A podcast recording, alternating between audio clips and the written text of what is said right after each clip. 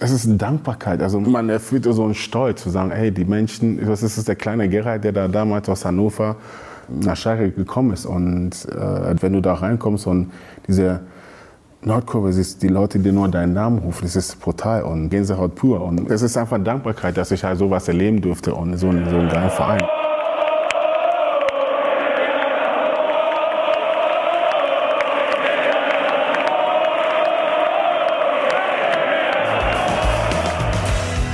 Die Stimme, der Fangesang, jeder weiß es. Unser heutiger Gast im Schalke 04 Podcast, präsentiert von Umbro, ist endlich Gerald Asamoah. Mein Kollege Hendrik Hohenberger und ich, Dominik Abe, reden über sein Zuhause, seine neue Rolle beim S04, sein Baby, die U23 und sein ganz persönlicher Antrieb, die Schalker Fans. Asa, vielen Dank, dass du dir heute die Zeit für uns nimmst, denn du bist ein Gast, auf den wir uns ja schon sehr, sehr lange gefreut haben, den sich unsere Fans gewünscht haben, denn wir fragen immer auf unseren Social-Media-Kanälen, wen wünscht ihr euch? Und da fällt ganz häufig dein Name. Und wenn man deine Vita, dein Leben betrachtet, dann gäbe es so viele Themen, dass wir wahrscheinlich einen 24-Stunden-Podcast hier füllen könnten. Aber keine Sorge, wir halten die Bettruhe ein, denn wir sitzen hier gerade schon nach dem Abendessen. Äh, halb neun ist es im Schloss Mittersill zusammen im Trainingslager und äh, treffen uns jetzt im Podcast. Also wir werden die Bettruhe nicht überschreiten. Oder gibt es eigentlich eine Bettruhe für den Staff?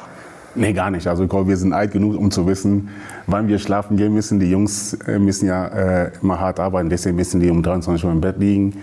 Aber ähm, ich bin auch so brav und gehe meistens so um halb, halb zwölf schlafen. Ja, du bist ja auch ein alter Hase, was so das, das Thema Trainingslager äh, angeht. Du hast ja wahrscheinlich als Spieler über den Daumen gepeilt, wahrscheinlich so, so 50 Trainingslager erlebt, oder? Ja klar, ich meine, Trainingslager sind die schlimmsten, wenn du dann ähm, ständig im Hotel hängst, Training, Hotel, Essen, Training und man freut sich schon, endlich an hier rauszukommen, aber irgendwie weiß jeder Spieler, dass Trainingslager das Basis ist, dass man hier hart, hart arbeiten muss, dass man sich sehr viel erarbeitet, um halt in die Saison besser reinzukommen. Und daher muss, das, muss man das hinnehmen. Aber ich bin heute auch froh, dass ich jetzt nicht mit trainieren muss und äh, mir das Geschehen auch von außen beobachten darf. Ja, du sagst es, du, du stehst jetzt auf der anderen Seite. Früher warst du auf dem Platz, äh, hast mal locht. Ähm, heute ziehst du im Hintergrund die Fäden. Du bist äh, Leiter der Lizenzspielerabteilung. War dir damals als Spieler schon bewusst, wie viel Aufwand so hinter so einem Trainingslager steckt, den du jetzt selber erlebst? Gar nicht. Also ich habe, glaube ich, habe dank Schalke die Chance auch bekommen, äh, gewisse Sachen wahrzunehmen. Ich habe, ich glaube auch, als ich die U15 mitgemacht habe, war auch äh, wo ich angefangen habe, wirklich, wirklich auch zu wissen, wie die Trainer überhaupt planen. Weil als Spieler kommst in die Kabine, ziehst dich um, gehst auf den Platz und denkst, okay, dann machst das, spielst das Training ab und gehst nach Hause. Aber was dahinter steht. Und da merke ich auch gerade auch bei uns, dass was so viel Arbeit, was eine Organisation dahinter steht. Da muss auf jeden Kleinigkeit achten. Der Trainer will dies, der andere will das. Und es ist nicht einfach. Und jetzt denken wir, sage ich, ich ziehe den Hut vor den Leuten, die damals für uns alle gearbeitet haben. Du hast ja als Spieler immer von der ersten bis zur letzten Sekunde alles gegeben. Wenn du vom Trainingsplatz oder vom, vom Spielplatz gekommen bist, konnte man richtig sehen, äh, du warst ausgelaugt, du hast alles gegeben, du, du hast Vollgas gegeben. Was ist denn jetzt anstrengender? die Arbeit auf dem Trainingsplatz als Spieler oder jetzt die Arbeit, die du mit dem Kopf hier auch leisten musst? Denn bei dir, bei dir läuft ja alles zusammen. Ich habe ich hab irgendwann mal, auch, ich weiß noch früher, ein Freund von mir, der im Büro sitzt und meint, oh, boah, ich bin müde. Ich so, Alter, wie kannst du denn müde sein, wenn du im Büro sitzt? Aber jetzt merke ich, wie anstrengend das ist, wenn du wirklich viel nachdenken musst, wenn du viel zu tun hast, Sachen, Termine und hin und her. Und das muss man sagen, als Spieler kannst du das ablassen, du kannst laufen, kannst tun, gehst dann nach anderthalb Stunden raus. Aber wenn du im Büro sitzt, hast du sehr viele Aufgaben. Du schattest ja sehr früh, hast dann Termine, dann machst du dies, dann das. Und irgendwann kommst du nach Hause, bist einfach schlapp. Und ich muss sagen, dass ich äh, jetzt äh, das anerkenne, was die Leute dann, die im Büro sitzen, dass es schon eine harte Arbeit ist. Früher hast du jeden Tag trainiert oder vielleicht mal einen trainingsfreien Tag die Woche. Wie ist das jetzt? Findest du noch Zeit überhaupt jetzt auch hier im Trainingslager vielleicht mal eine halbe Stunde oder eine Stunde für dich, um aufs Laufband zu gehen, hier laufen zu gehen in den Bergen? Ja, also in den Bergen ist schon hart. Also, die Bergen ist schon hart, aber ich muss sagen, dass ich einen Rhythmus äh, bei mir Leben bekommen habe, dass ich meistens sehr früh auf Schalke sein muss, dass ich halt meistens morgens dann laufen gehe oder bei mir im Kraftraum was mache und dann geht's los zur Arbeit. Hier ist ja so, dass wir hier einen Kraftraum haben, was sehr, sehr laut ist, da kann man nicht schlafen und deswegen ist jetzt verboten, nicht so früh reinzugehen. Ich war vorgestern drin und bin halt Vergangenheit ein bisschen Stepper gefahren. Also ich versuche ein bisschen, mich fit zu halten. Wir haben jetzt gerade zu Beginn des Podcasts gesagt, ähm, Smartphones alle in den Flugmodus. Wie ist das so? Du, du, hast ja dein Handy eigentlich permanent am Mann, weil, weil ja du alles koordinierst oder überall mit drin steckst. Wie viele Akkuladungen haust du am Tag so durch? Also es, ich glaube, ich habe ein gutes Handy, das wo der Akku jetzt schon lange hält, glaube ich. Aber ich muss sagen, das ist klar, ähm, man muss mal erreichbar sein. Man weiß ja nie, was so ansteht. Aber dank äh, meinem Partner, meinem Teammanager, der dazu ist, äh, der nimmt mir auch sehr, sehr viel ab. Aber trotzdem trotzdem ist ja so, dass man da sein muss, dass man ähm, man weiß ja nie, was kommt. Deswegen muss man, muss man für die Spieler da sein. Du sagst es gerade, dein Teammanager Mario Grevelhörster ist neu im Staff, aber ihr kennt euch schon länger, ne? Ihr habt schon länger zusammengearbeitet. Ja, ich kenne Mario aus der Knappenschmiede und das war auch ein Anreiz, ihn dazu zu holen, weil ich einfach merke, dass was er, diesen äh, Art, wie er ist, was er reinbringt, hat uns einfach gefehlt. Und bis seitdem, seitdem er da ist, merkt man schon, wie äh, wie wir aufgestellt sind in der Teammanagement. Und daher bin ich froh, dass ich näher dazu bewegen konnte, hier zu uns zu, zu stoßen. Du hast das Handy gerade angesprochen. Wie war das, wenn du damals Tore geschossen hast? Kannst du dich noch daran erinnern, wie viele Anrufe du bekommen hast? Sind das damals mehr gewesen als jetzt die Problemfälle und die Anrufe, die du von Peter Knebel und Rufen Schröder bekommst? Oh Gott. Ähm, ja, also es ist sehr schwierig. Klar, wenn du Fußball spielst äh, und Tor schießt und da rufen schon ein paar Leute an, schreiben dir was. Aber man muss sagen, die Anrufe, die jetzt nachher reinkommen, sind schon sehr, sehr früh. Also ich glaube, die Leute machen sich gar keine Sorgen. Du wirst einfach, einfach mitten in der Nacht angerufen. Jetzt vor dem Abfahrt wurde ich um halb vier angerufen vom Mannschaftsarzt, weil er unbedingt die äh, Corona-Tests machen muss und wir müssen schnell ein paar Liste machen. Und das ist halt so Sachen, die aber trotzdem wichtig sind, weil du musst äh, täglich erreichbar sein für die Sachen, weil wir einfach das Ziel haben, unbedingt unbedingt äh, gut in der Saison einzustarten. Und daher muss man schon vielleicht weniger schlafen und hoffen, dass wir dann erfolgreich sein können. Halb vier morgens. Gab mal Zeiten, da kam ich zu dem Zeitpunkt aus dem Club raus. Aber, ich kenne das auch. Ah, yeah, yeah, yeah. Bei den ganzen Themen, die jetzt in deinem Kopf kreisen, findest du da überhaupt Zeit zum Abspannen, zum Entspannen? Also ähm, ja klar, ich meine, ich habe jetzt zum Glück ein bisschen Urlaub gemacht, aber das war auch kein Urlaub, weil du da ständig angerufen wurdest und abschalten war nie. Aber trotzdem war es so, dass ich schon mal in Ghana war und habe meine Familie mal sehen können oder meinen, meinen Tanten oder Cousinen. Äh, aber es ist Abschalten ist nicht, weil du einfach äh, nonstop anrufen wirst. Es sind Themen, die du angehen musst. Klar, man muss sich ja neu ausstellen. Es gibt neue Spieler, die gekommen sind und äh, man muss sehr viele Sachen organisieren. Daher erhoffe ich mir, dass wenn die Saison startet, dass man auch ein bisschen runterkommt, weil dann die Ablauf dann anders aussieht und dann hofft man, dass ich dann mal bis, leicht ein bisschen zurücknehmen kann. Aber wie gesagt, es macht Spaß, ich bin heiß und daher stört im Moment, Moment das auch nicht, ehrlich gesagt. Kannst du überhaupt gut abschalten? Kannst du, kannst du einen Cut ziehen? Oder ist das vielleicht bei dir auch manchmal so der Prellbock nach außen und wenn du dann die Tür zumachst, kommen die Gedanken dann doch wieder hoch? Das ist eine harte Frage. Abschalten. Komm, ich kann nicht abschalten. Na klar, wenn ich zu Hause bin und meine Kinder wissen das auch, dann setze ich mich auf dem Wohnzimmer, dann mache ich mal Fernseher und dann lasse mich ein bisschen in Ruhe. Da ist so eine Zeit, wo ich einfach äh, zu mir komme. Aber so ganz abschalten, weil du halt immer irgendwie erreichbar sein muss. Das Handy klingelt immer und da muss immer dran sein. Und deswegen ist es auch sehr, sehr schwierig abzuschalten. Und wo ich jetzt in Ghana war, habe ich mir gedacht, ich könnte da auch abschalten, aber wenn du drei Jahre nicht mehr in Ghana warst und die Leute sich auf dich freuen, dann kannst du auch nicht so abschauen. Deswegen ähm, ist es sehr, sehr schwierig, ganz abzuschalten. Also jetzt weiß ich, dass du gerne morgens ausschläfst. Ne?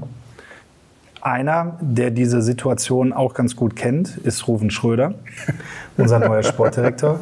Neu für dich ist Rufen ja überhaupt nicht. Ne? Ihr kennt euch ja seit, seit vielen, vielen Jahren. Und deshalb hat es äh, sich Rufen ja überhaupt nicht nehmen lassen, dir mal eine kleine Botschaft zu schicken. Ich glaube, da kannst du mal sehr gespannt drauf sein. Ich bin mal gespannt. Asa, grüß dich, der Rufen. Ja, ich habe gehört, du bist im Podcast und da soll es meine Aufgabe sein, dir mal eine Frage zu stellen. So, was könnte das denn sein? Weißt du noch äh, die Saison 12, 2012, 13 bei der Spielverein Kräuter Fürth? Du als absoluter Führungsspieler, Nationalspieler, Stürmer, unser Prellbock vorne äh, und ich als kleiner Koordinator, dann später sportlicher Leiter bei der Spielvereinigung ähm, und unsere gemeinsame Zeit. Du sag mal, Asa, bist du eigentlich ein Morgenmuffel? Der eine oder andere Spieler, du, wenn du morgens die Kabine betreten hast, ich glaube, der hatte, hatte echt teilweise sogar Angst vor dir. Erzähl mal, wie das war. Also, Asa, bis dann. Ja, wie war's? ja, ich, bin ein, ich stehe auch sehr, sehr früh auf. wirklich. Ich stehe sehr früh auf, ich schlafe auch nicht lang.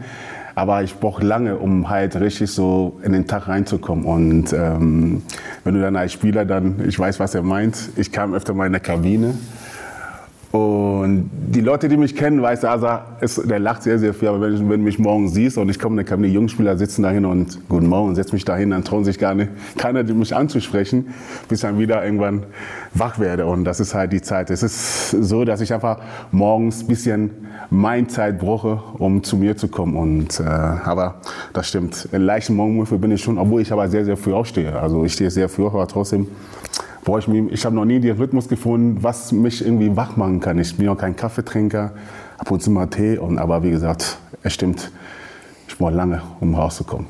Wie haben denn die, die Jugendlichen Spieler oder die, die jungen Profis im Prinzip auf dich reagiert. Ich weiß, was Rufen Schröder meint. Ne? Ich habe dich heute Morgen sogar schon gesehen, wie du dann so, okay, jetzt dann bitte nicht ansprechen. Ja, was, die haben nicht gesagt. Die, was sollen die sagen? Ich kam rein, hab, ehrlicherweise habe ich Guten Morgen gesagt. Ich habe mich auf meinen Platz gesetzt und habe nicht gesagt, bis ich dann irgendwann so zu mir gefunden habe, so, und wie geht's dir? Also keiner hat mich angesprochen, bis ich gesprochen habe. Okay. Und daher, aber wie gesagt, äh, trotzdem denkt man schon, dass ich schon angenehm war in der Kabine. Du arbeitest sehr, sehr eng mit Rufen Schröder zusammen. Ähm, wie könnt ihr voneinander profitieren? Was macht euch als Team so stark? Ist es die Vergangenheit? Seid ihr gleiche Charaktere? Wie würdest du das beschreiben? Ich glaube, Rufen ist ein Typ, und das hilft mir sehr, sehr viel, glaube ich, dass man uns vorher kannten, dass wir uns auch mal auch, äh, schätzen.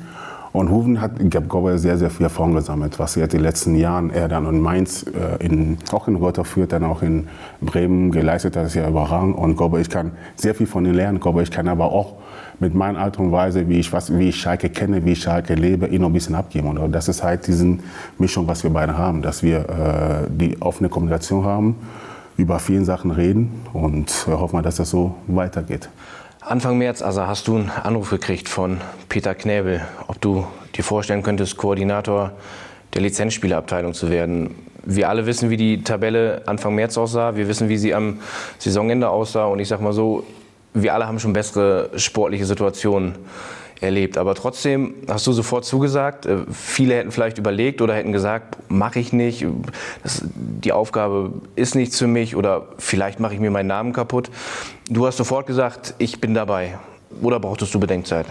Nee, gar nicht. Ich glaube, ähm, man muss wissen, wer anruft. Und es ging um, mein, es ging um mein Schalke 04. Und glaube, wenn man Asamoah nennt, dann vergleicht man Asamoah, bezieht man Asamoah mit Schalke 04. Ich habe dem Verein sehr viel zu verdanken. Und glaube, wenn man in einer Krise steckt und man wird gefragt, da, glaube, da braucht man gar nicht überlegen. Deswegen, als der Anruf kam, abends, glaube das war nach dem Stuttgart-Spiel, äh, war für mich klar, ich mache das. Um nicht zu wissen, mit wem ich zusammenarbeite, wer auch als neuer Trainer kommt, wer alles, alles dazukommt, wusste ich gar nicht, sondern für mich war einfach alles, alles zu investieren, um halt das Ziel zu erreichen, dass wir vielleicht noch, vielleicht schaffen können, nicht abzusteigen. Und äh, glaube, ich habe kaum ich habe nicht mit meiner Frau gesprochen, sondern ich habe einfach für mich entschieden, ich mache es. Und für mich war mein Liebe Schalke und deswegen wollte ich einfach da sein, wenn ich gebraucht werde.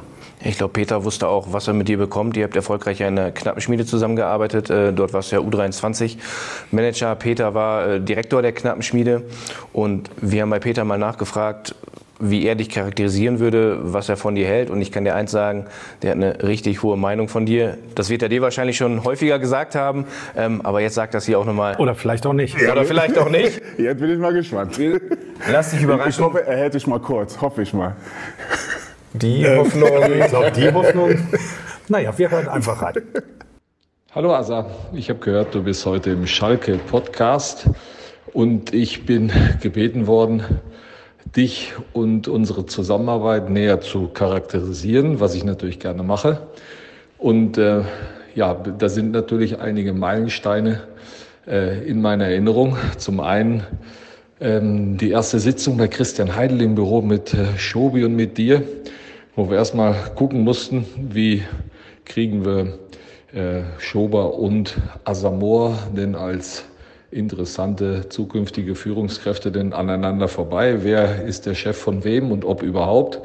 Und äh, ich glaube, das war ein ganz wichtiger Auftakt, äh, die Frage sehr, sehr äh, offen, transparent und äh, auch im Beisein aller zu klären.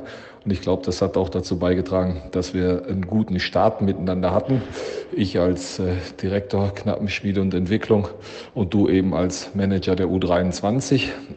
Und natürlich äh, die Zeit, ähm, die bitter schmeckende Zeit des, äh, des Abstiegs bis hin zu Bielefeld und der Nacht nach dem Bielefeld-Spiel. Und ich glaube, aufgrund von diesen Momenten ähm, kann man klar machen, ähm, ja, wie man jemanden einschätzt, wie man jemanden menschlich einschätzt, weil es sowohl sehr, sehr freudige Ereignisse waren, wie auch schwere Momente. Und von dem her äh, würde ich sagen, Gerald Asamoah ist ein leidenschaftlicher Schalker, ein äh, sehr verlässlicher Mensch, auf, äh, auf den ich äh, äh, nicht mehr verzichten möchte, dessen die Begegnung, die ich sehr geschätzt habe mit ihm. Und ähm, natürlich auch eine äh, potenzielle Führungskraft, die jetzt eine wichtige Funktion übernimmt in der Kabine mit dem unglaublich guten Gespür für die Mannschaft, für die Schwingungen ähm, und der die Schalker Werte dort auch übersetzt und ähm, ja ein wichtiges Bindeglied ähm, im Verhältnis äh, zum Trainerteam und insbesondere zum Cheftrainer selber ist. Natürlich auch ähm, jetzt in Verbindung mit, mit Rufen Schröder, dem Sportdirektor, der ähm, ja ein ganz, ganz wichtiges Puzzleteilchen ist und der dann auch, glaube ich, die, die Kompetenz und die Erfahrung hat, die er auch nochmal ähm, die Dinge aufzuzeigen, die es noch zu lernen und zu entwickeln gibt. Ähm, aber ich denke, das wird eine sehr ausgewogene äh, Partnerschaft werden. Das wird ein sehr äh, gutes Miteinander werden, denn das, glaube ich, ist sehr, sehr wichtig für unsere Spieler, dass sie merken, dass die Führungskräfte geschlossen äh, miteinander zusammenarbeiten und dass es da keine dass es da keine Lücken gibt, in die sie reingehen können. Insofern freue ich mich, dass du diesen Posten jetzt dann bekleiden wirst. Ich weiß, du gehst den mit dem dir eigenen Ehrgeiz und mit den Ambitionen an. Äh, ich hoffe, dass du immer wieder auch die Muße findest, zurückzugucken, zu evaluieren und äh, ab und an auch äh, das, den Fuß vom Gaspedal nehmen kannst. Denn zu viel Druck ist eben auch nicht gut. Das hast du, glaube ich, aus dem ersten Jahr als U23-Manager mitnehmen können. Ja, ich äh, habe zum Abschluss eine wichtige Frage, die uns zwei auch verbindet, und zwar, was ist eigentlich ein Jour fix und wie wichtig ist der im Laufe deiner beruflichen Entwicklung geworden? Alles Gute, Peter.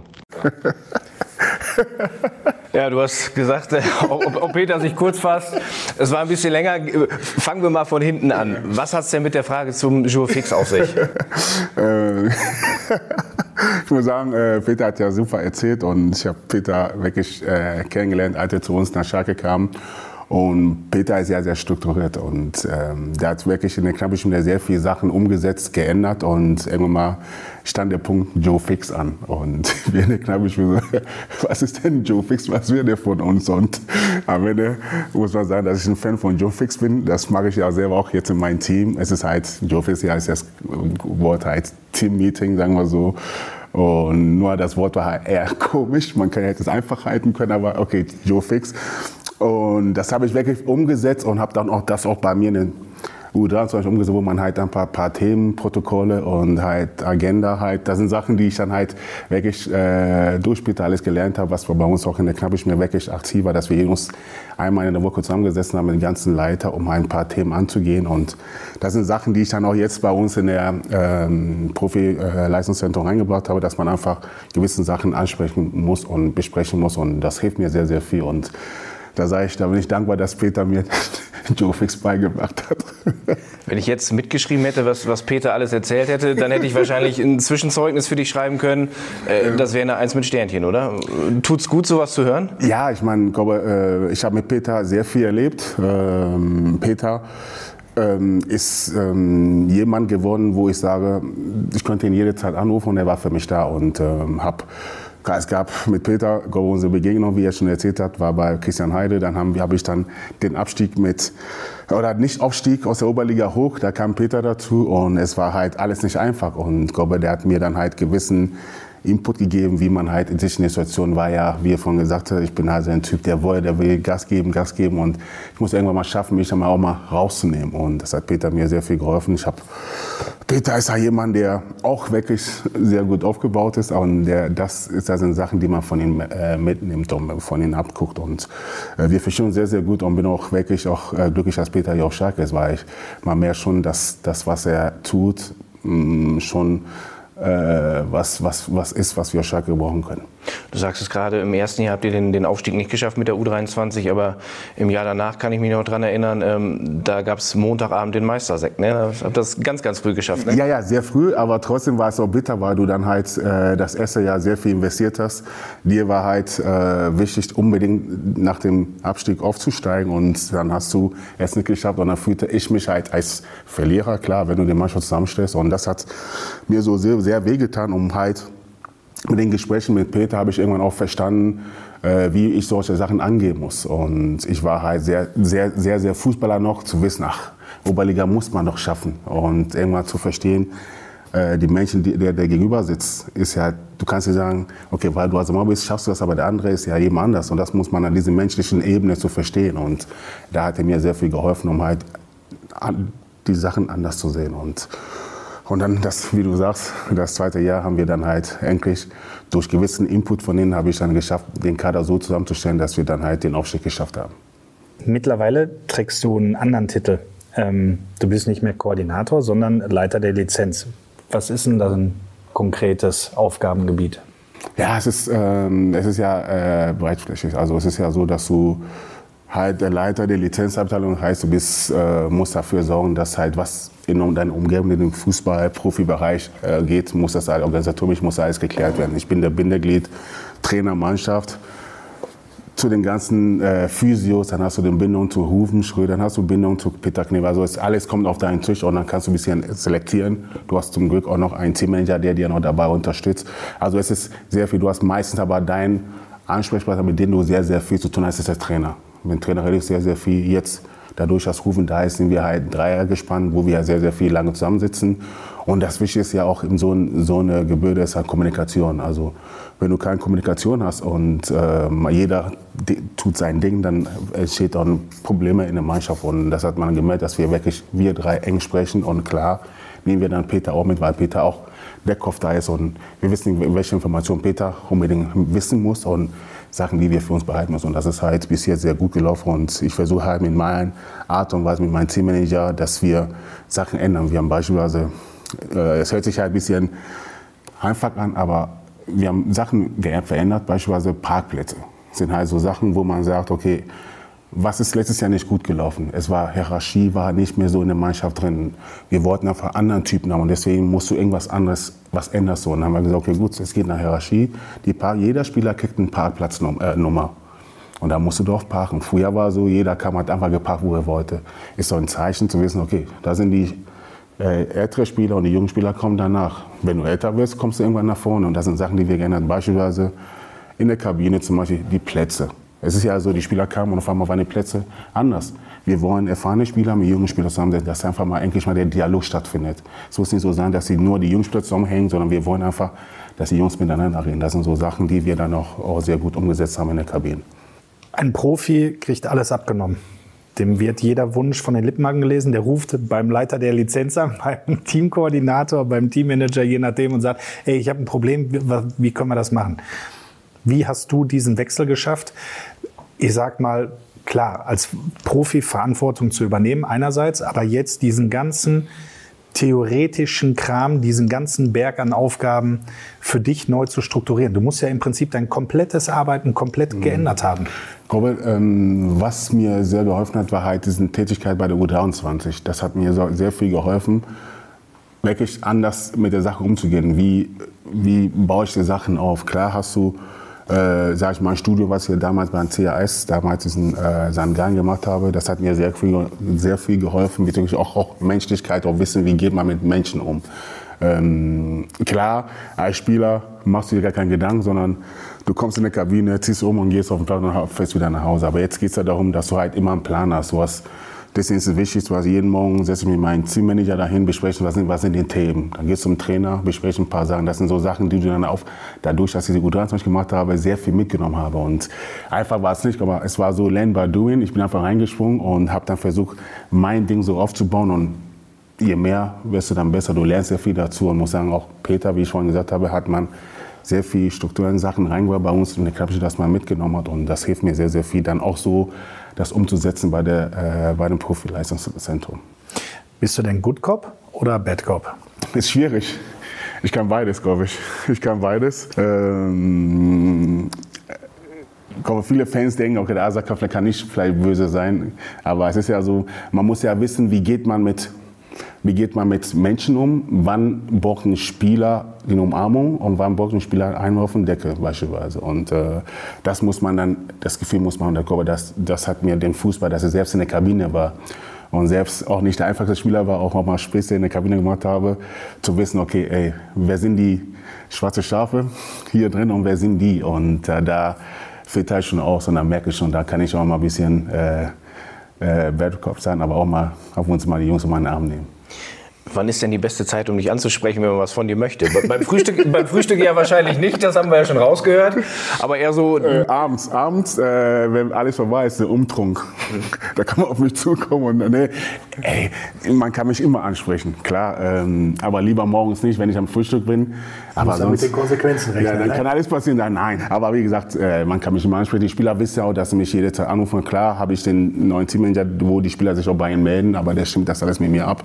Aber klar, ähm, kann man mich immer ansprechen. Ja, wir haben dich auf jeden Fall zum richtigen Zeitpunkt angesprochen, sonst, würde, sonst würden wir hier nicht zu dritt zusammen sitzen. Ne? Ich wurde gezwungen. nein, Spaß. Wir sitzen jetzt hier in Mittersill.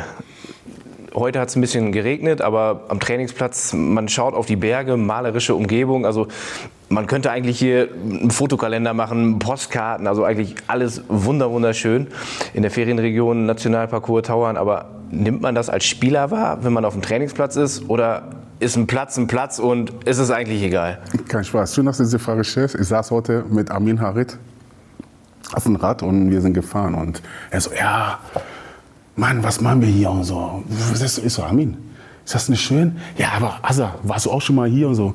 Ja, früher war ich auch mal in Österreich und habt, und findest das schön? Ich so, Armin, mir ist das früher gar nicht aufgefallen, weil ich war so müde. Ich habe trainiert, war ich im Hotel geschlafen, wieder trainieren. Also es ist ja so, wenn du als Spieler bist, ich glaube, du nimmst gar nicht wahr, was um, um dich herum passiert, sondern du trainierst, du bist müde, gehst einfach Mittagessen, gehst schlafen. Du bist einfach froh, wenn dieses, die, diese Trainingslager vorbei ist. Deswegen kann ich mir vorstellen, dass die Spieler das gar nicht wahrnehmen. Es gibt gewisse Spieler, die sich dafür interessieren, aber es gibt diesen Typen von Spielern, die sagen, was mache ich, ich will eigentlich hier weg. Und ich glaube, ich war auch so ein Typ, ich muss jetzt nicht unbedingt die Berge angucken, sondern ich war eher der Typ, der dann schnell ins Bett wollte, weil ich einfach zu müde war. Und aber jetzt habe ich die Chance, das mal anzugucken. Das ist wirklich sehr, sehr schön. Also du warst der Typ Trainingsplatz, Massagebank, Bett. Das war's. Zwischendurch mal Essensraum. Das, das ist also, ich glaube, anders, anders geht's nicht. Wenn du in der Vorbereitung wird Gas. Ich habe ja auch gewissen Trainer gehabt, die dann auch wirklich Gas gegeben haben. Und Dimi macht das auch sehr, sehr gut. Die Jungs schwitzen ja. Und da war klar, wenn du, du versuchst halt immer diese gewissen Minuten, was du hast, dich auszuruhen, dann legst du es im Bett und da gehst du jetzt nicht irgendwo in den Bergen spazieren. Und äh, daher war ich der Typ, der eher lieber dann auf Massagemann gegessen hat und dann auch geschlafen hat. In deinen ungefähr 50 Trainingslagern wird es ja irgendwann mal einen freien Tag gegeben haben. Was ist so deine schönste Trainingslagererinnerung, jetzt mal abgesehen von, von sportlichen Dingen? Boah, das ist eine schwere Frage. Mein schönste. Gab es ein cooles Team-Event? Gab es eine, eine schöne Teambuilding-Maßnahme? Gab es ein cooles Erlebnis? Weiß ich nicht. Mit deinem Kumpel Fabi Ernst? Ja, ich meine, Erlebnisse, im Trainingslager gibt es immer schöne Erlebnisse. Ich meine, wir hatten schöne Erlebnisse, wo wir in der Türkei mal waren. Äh, auch schöne Erlebnisse, wo wir in Ste- Steiermark, aber hier in Österreich auch mal war, wo wir dann auch meist mit Fahrrädern dann rübergefahren sind. Das waren Momente, wo wir halt viel Familienväter, die nur Scheiße am, am Machen war auf dem, Weg, auf dem Weg zum Trainingsplatz. Also es ist schöne Erlebnisse, aber ähm, ich glaube, äh, eins, was ich nicht vergessen werde, ist halt ein Herzlager mit Fliss Magath, das Trainingslager. Das war Dein schönstes Erlebnis? ja. das war eine. Also ich habe viele Trainer erlebt und es war auch schöne Momente, aber das mit Felix war schon brutal. Äh, Also das, was wir da erlebt haben, Spieler, die am Kotzen waren. Und, aber wie gesagt, wir haben es überstanden. Ich darf heute hier sitzen und darf darüber reden. Also es war, es war hart, aber man, war- man war sehr froh, dass man überstanden hat. Und deswegen bleibt das in Erinnerung. Klar habe ich schöne Sachen, aber das war so ein Trainingslager, wo ich sage, boah, also Glückwunsch, du hast es geschafft. Er stand ja beim Eingang auch herzlich willkommen im Romantikhotel Aselager Mühle. Ne? Aber in Herzlake Trainingslager waren wir auch zusammen. Also ich muss sagen, da hat der Wecker sehr, sehr früh geklingelt. Und äh, als ihr morgens die ersten Runden gelaufen habt, da habe ich gedacht, so, ja, würdest du vielleicht auch noch packen.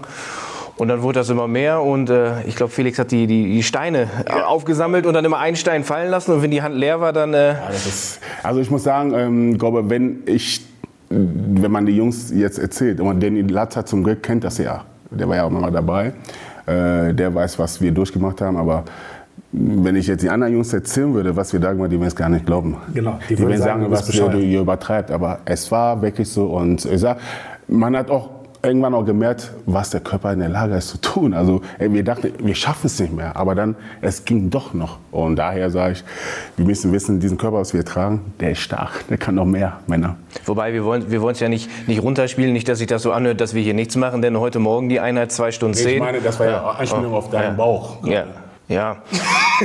Aber da, da reichen zwei Wochen Trainingslager nicht, also. Ja, alles gut. Und dann, dann könnte ich abends auch nicht mehr mit dir in die Besprechungsrunde, weil da stehen immer Erdnüsse auf dem Tisch. Dann kann ich ja nicht essen.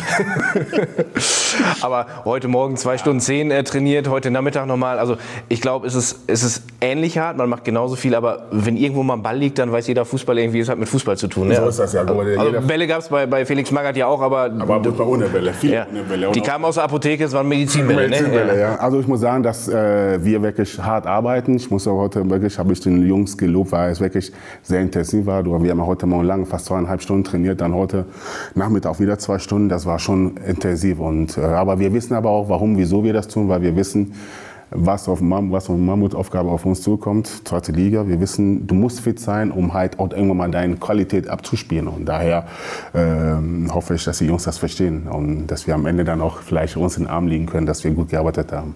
Für die nächste Frage haben wir uns äh, eine prominente Unterstützung geholt. Dein ehemaliger U23-Spieler und jetziger Profispieler Timo Becker hat eine Frage an dich.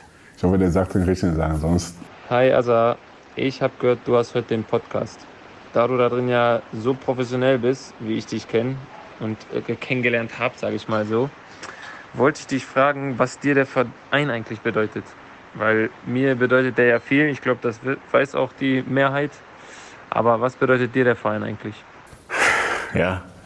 Ich meine, habe ich ja vorhin ein bisschen leicht angedeutet. Ähm, aber als ich damals äh, nach Schalke gewechselt bin, habe ich nie gedacht, dass ich noch heute hier sitzen würde. Guck, es war so, nach, mein, nach meinem ersten Jahr, wollte ich schon wieder weg, weil Mpesa geholt wurde und ich dann nicht viel gespielt habe auf der Bank saß, hab, bin ich war zum Manager gegangen. Der Manager, ich will hier weg. Ja, nee, du bleibst hier. Also ähm, ich glaube, diesen Verein hat mich so gemacht, was ich bin. Ähm, Schalke ist so, ja, was soll ich über Liebe aber Schalke hat mir, mir so viel gegeben und äh, wenn man, ich habe letztens auch so gedacht, ey, wenn man sagen würde, man könnte sich in einen Verein verlieben, dann habe ich das getan, weil ich bin wirklich, äh, der Verein gibt mir sehr viel und ich glaube, ähm, ich kann nicht einmal davon träumen, nicht mal auf ein Gelände zu kommen, weil es ist, es ist ja so wie eine Heimat geworden. Ich komme aus Hannover, aber bin jetzt lebt äh, im Ruhrgebiet und ich, also deswegen, ich weiß gar nicht, wie ich das erklären soll, aber es ist halt irgendwie ist ein ähm, Verein, wo ich sage, da- das ist halt mein Verein, ich gehöre dazu und ich bin auch aber auch so akzeptiert worden vom ersten Tag an und deswegen kann ich nur sagen, dass der Verein mir sehr viel gegeben hat und ich einfach, mich einfach in diesen geilen Verein ver- verliebt habe. Ist dein Zuhause. Das ist ja, ich wollte ein Wort finden, aber danke, dass du es einfach kurz gemacht hast. Das ist einfach mein Zuhause. Dankeschön. Warum damals Schalke? Rudi Assauer hat dich begeistert oder wie, wie ist das abgelaufen? Ja, also ich muss sagen, äh, ein Treffen mit äh, Manager, ich sag's mal noch Manager, war einmalig. Ich meine, Ich war ein junger Hannover, ich war zu der Zeit noch 19 und wir haben uns mal getroffen. Und da kam der Herr Assauer rein und mir hätte gerne eine Zigarre und der hat ganz an dem Hotelzimmer Zigarre geraucht. Ich so, oh Gott. Und dann haben Miss Stevens und haben sie uns so vorgestellt und er war er war mir von Anfang an sympathisch, weil er, ich hatte zu der Zeit mein, mein Herzprobleme und ich habe viele Vereine getroffen, die mich haben wollten, aber du hast nie so das Gefühl bei den Vereinen gehabt, oh ja, mit deinem Herz müssen wir gucken. Bei Assau habe ich direkt von ersten Tag gemerkt, also mir ist egal, was du am Herz hast, ich will dich haben. Und das gibt dir einfach so ein Gefühl. Da ist jemand, der ist der, den, der, ich sage, du benutzt, der scheiß drauf, was du am Herzen hast. Der, der Junge, ich will dich haben und wir werden da durchgehen. Und das hat mich von an bewegt und ab dahin war für mich klar, ich will diesen Verein kennenlernen. Und da war ich dann auf Gelände, habe den Verein angeguckt und für mich war klar, dass ich dann hier unterschreibe, obwohl sehr viele Vereine dabei waren. Aber ich habe für mich war diesen Weg, wie Assau angegangen ist, hat mich einfach bewegt und deswegen habe ich für Schalke 04 unterschrieben. Und das war bis jetzt eine der besten Entscheidungen, die ich hier getroffen habe. Welche Vereine waren das? Es waren beispielsweise HSV, war ja wirklich dick im Geschäft, wo ich einfach nicht so weit von zu Hause wegfahren wollte. Ich lebte in Hannover. In Hamburg war ich eine Stunde 20, wo ich war eher so ja, der Familienkind war nur, weil ich habe bei meinen Eltern gelebt und deswegen wollte ich nicht ausziehen. Und dann habe ich gesagt, okay, gut, dann, wenn ich bei Hamburg bin, kann ich mir so ein kleines Apartment nehmen und dann halt immer ab und zu mal dann äh, da schlafen. Dann wollte ich in Hannover leben, war äh, HSV, HSV dabei, da war Lautern war dann damals, wo die dann noch Meister geworden sind, Eintracht Frankfurt, ich werde es noch nie vergessen. Als ich dann bei, in Gelsenkirchen war, auf dem Weg nach Hause, kam ein Anruf an meinen Berater. Er sagt, wir saßen im Auto, Jörg Berger war dran. Und ich war, muss man sagen, ich war in jungen Jahren riesen Eintracht Frankfurt-Fan, weil ich Antonio Yeboah geliebt habe. Ja, war ja auch eine geile Truppe, ne? Ich habe den geliebt und deswegen war ich Frankfurt-Fan. Mein Papa war eher Bayern-Richtung und ich war Frankfurt. Damals war Bayern, Frankfurt, wo die äh, sich ja. gebettet haben. Und dann rief dann Jörg Berger an. Und dann sagte er zu meinem Berater, Herr Mille, dein Spieler, den will ich haben. Da meinte ähm, mein Berater so, ja, der sitzt hier im Auto. Ja, Junge, hin und her. Dann haben wir gequatscht und so. Und muss sagen, es war halt ein Traum, dein Lieblingsverein. Ähm, Frankfurt will dich haben. Und jetzt nochmal, warum HSV? Anthony Boer hat zu der Zeit auch bei HSV gespielt.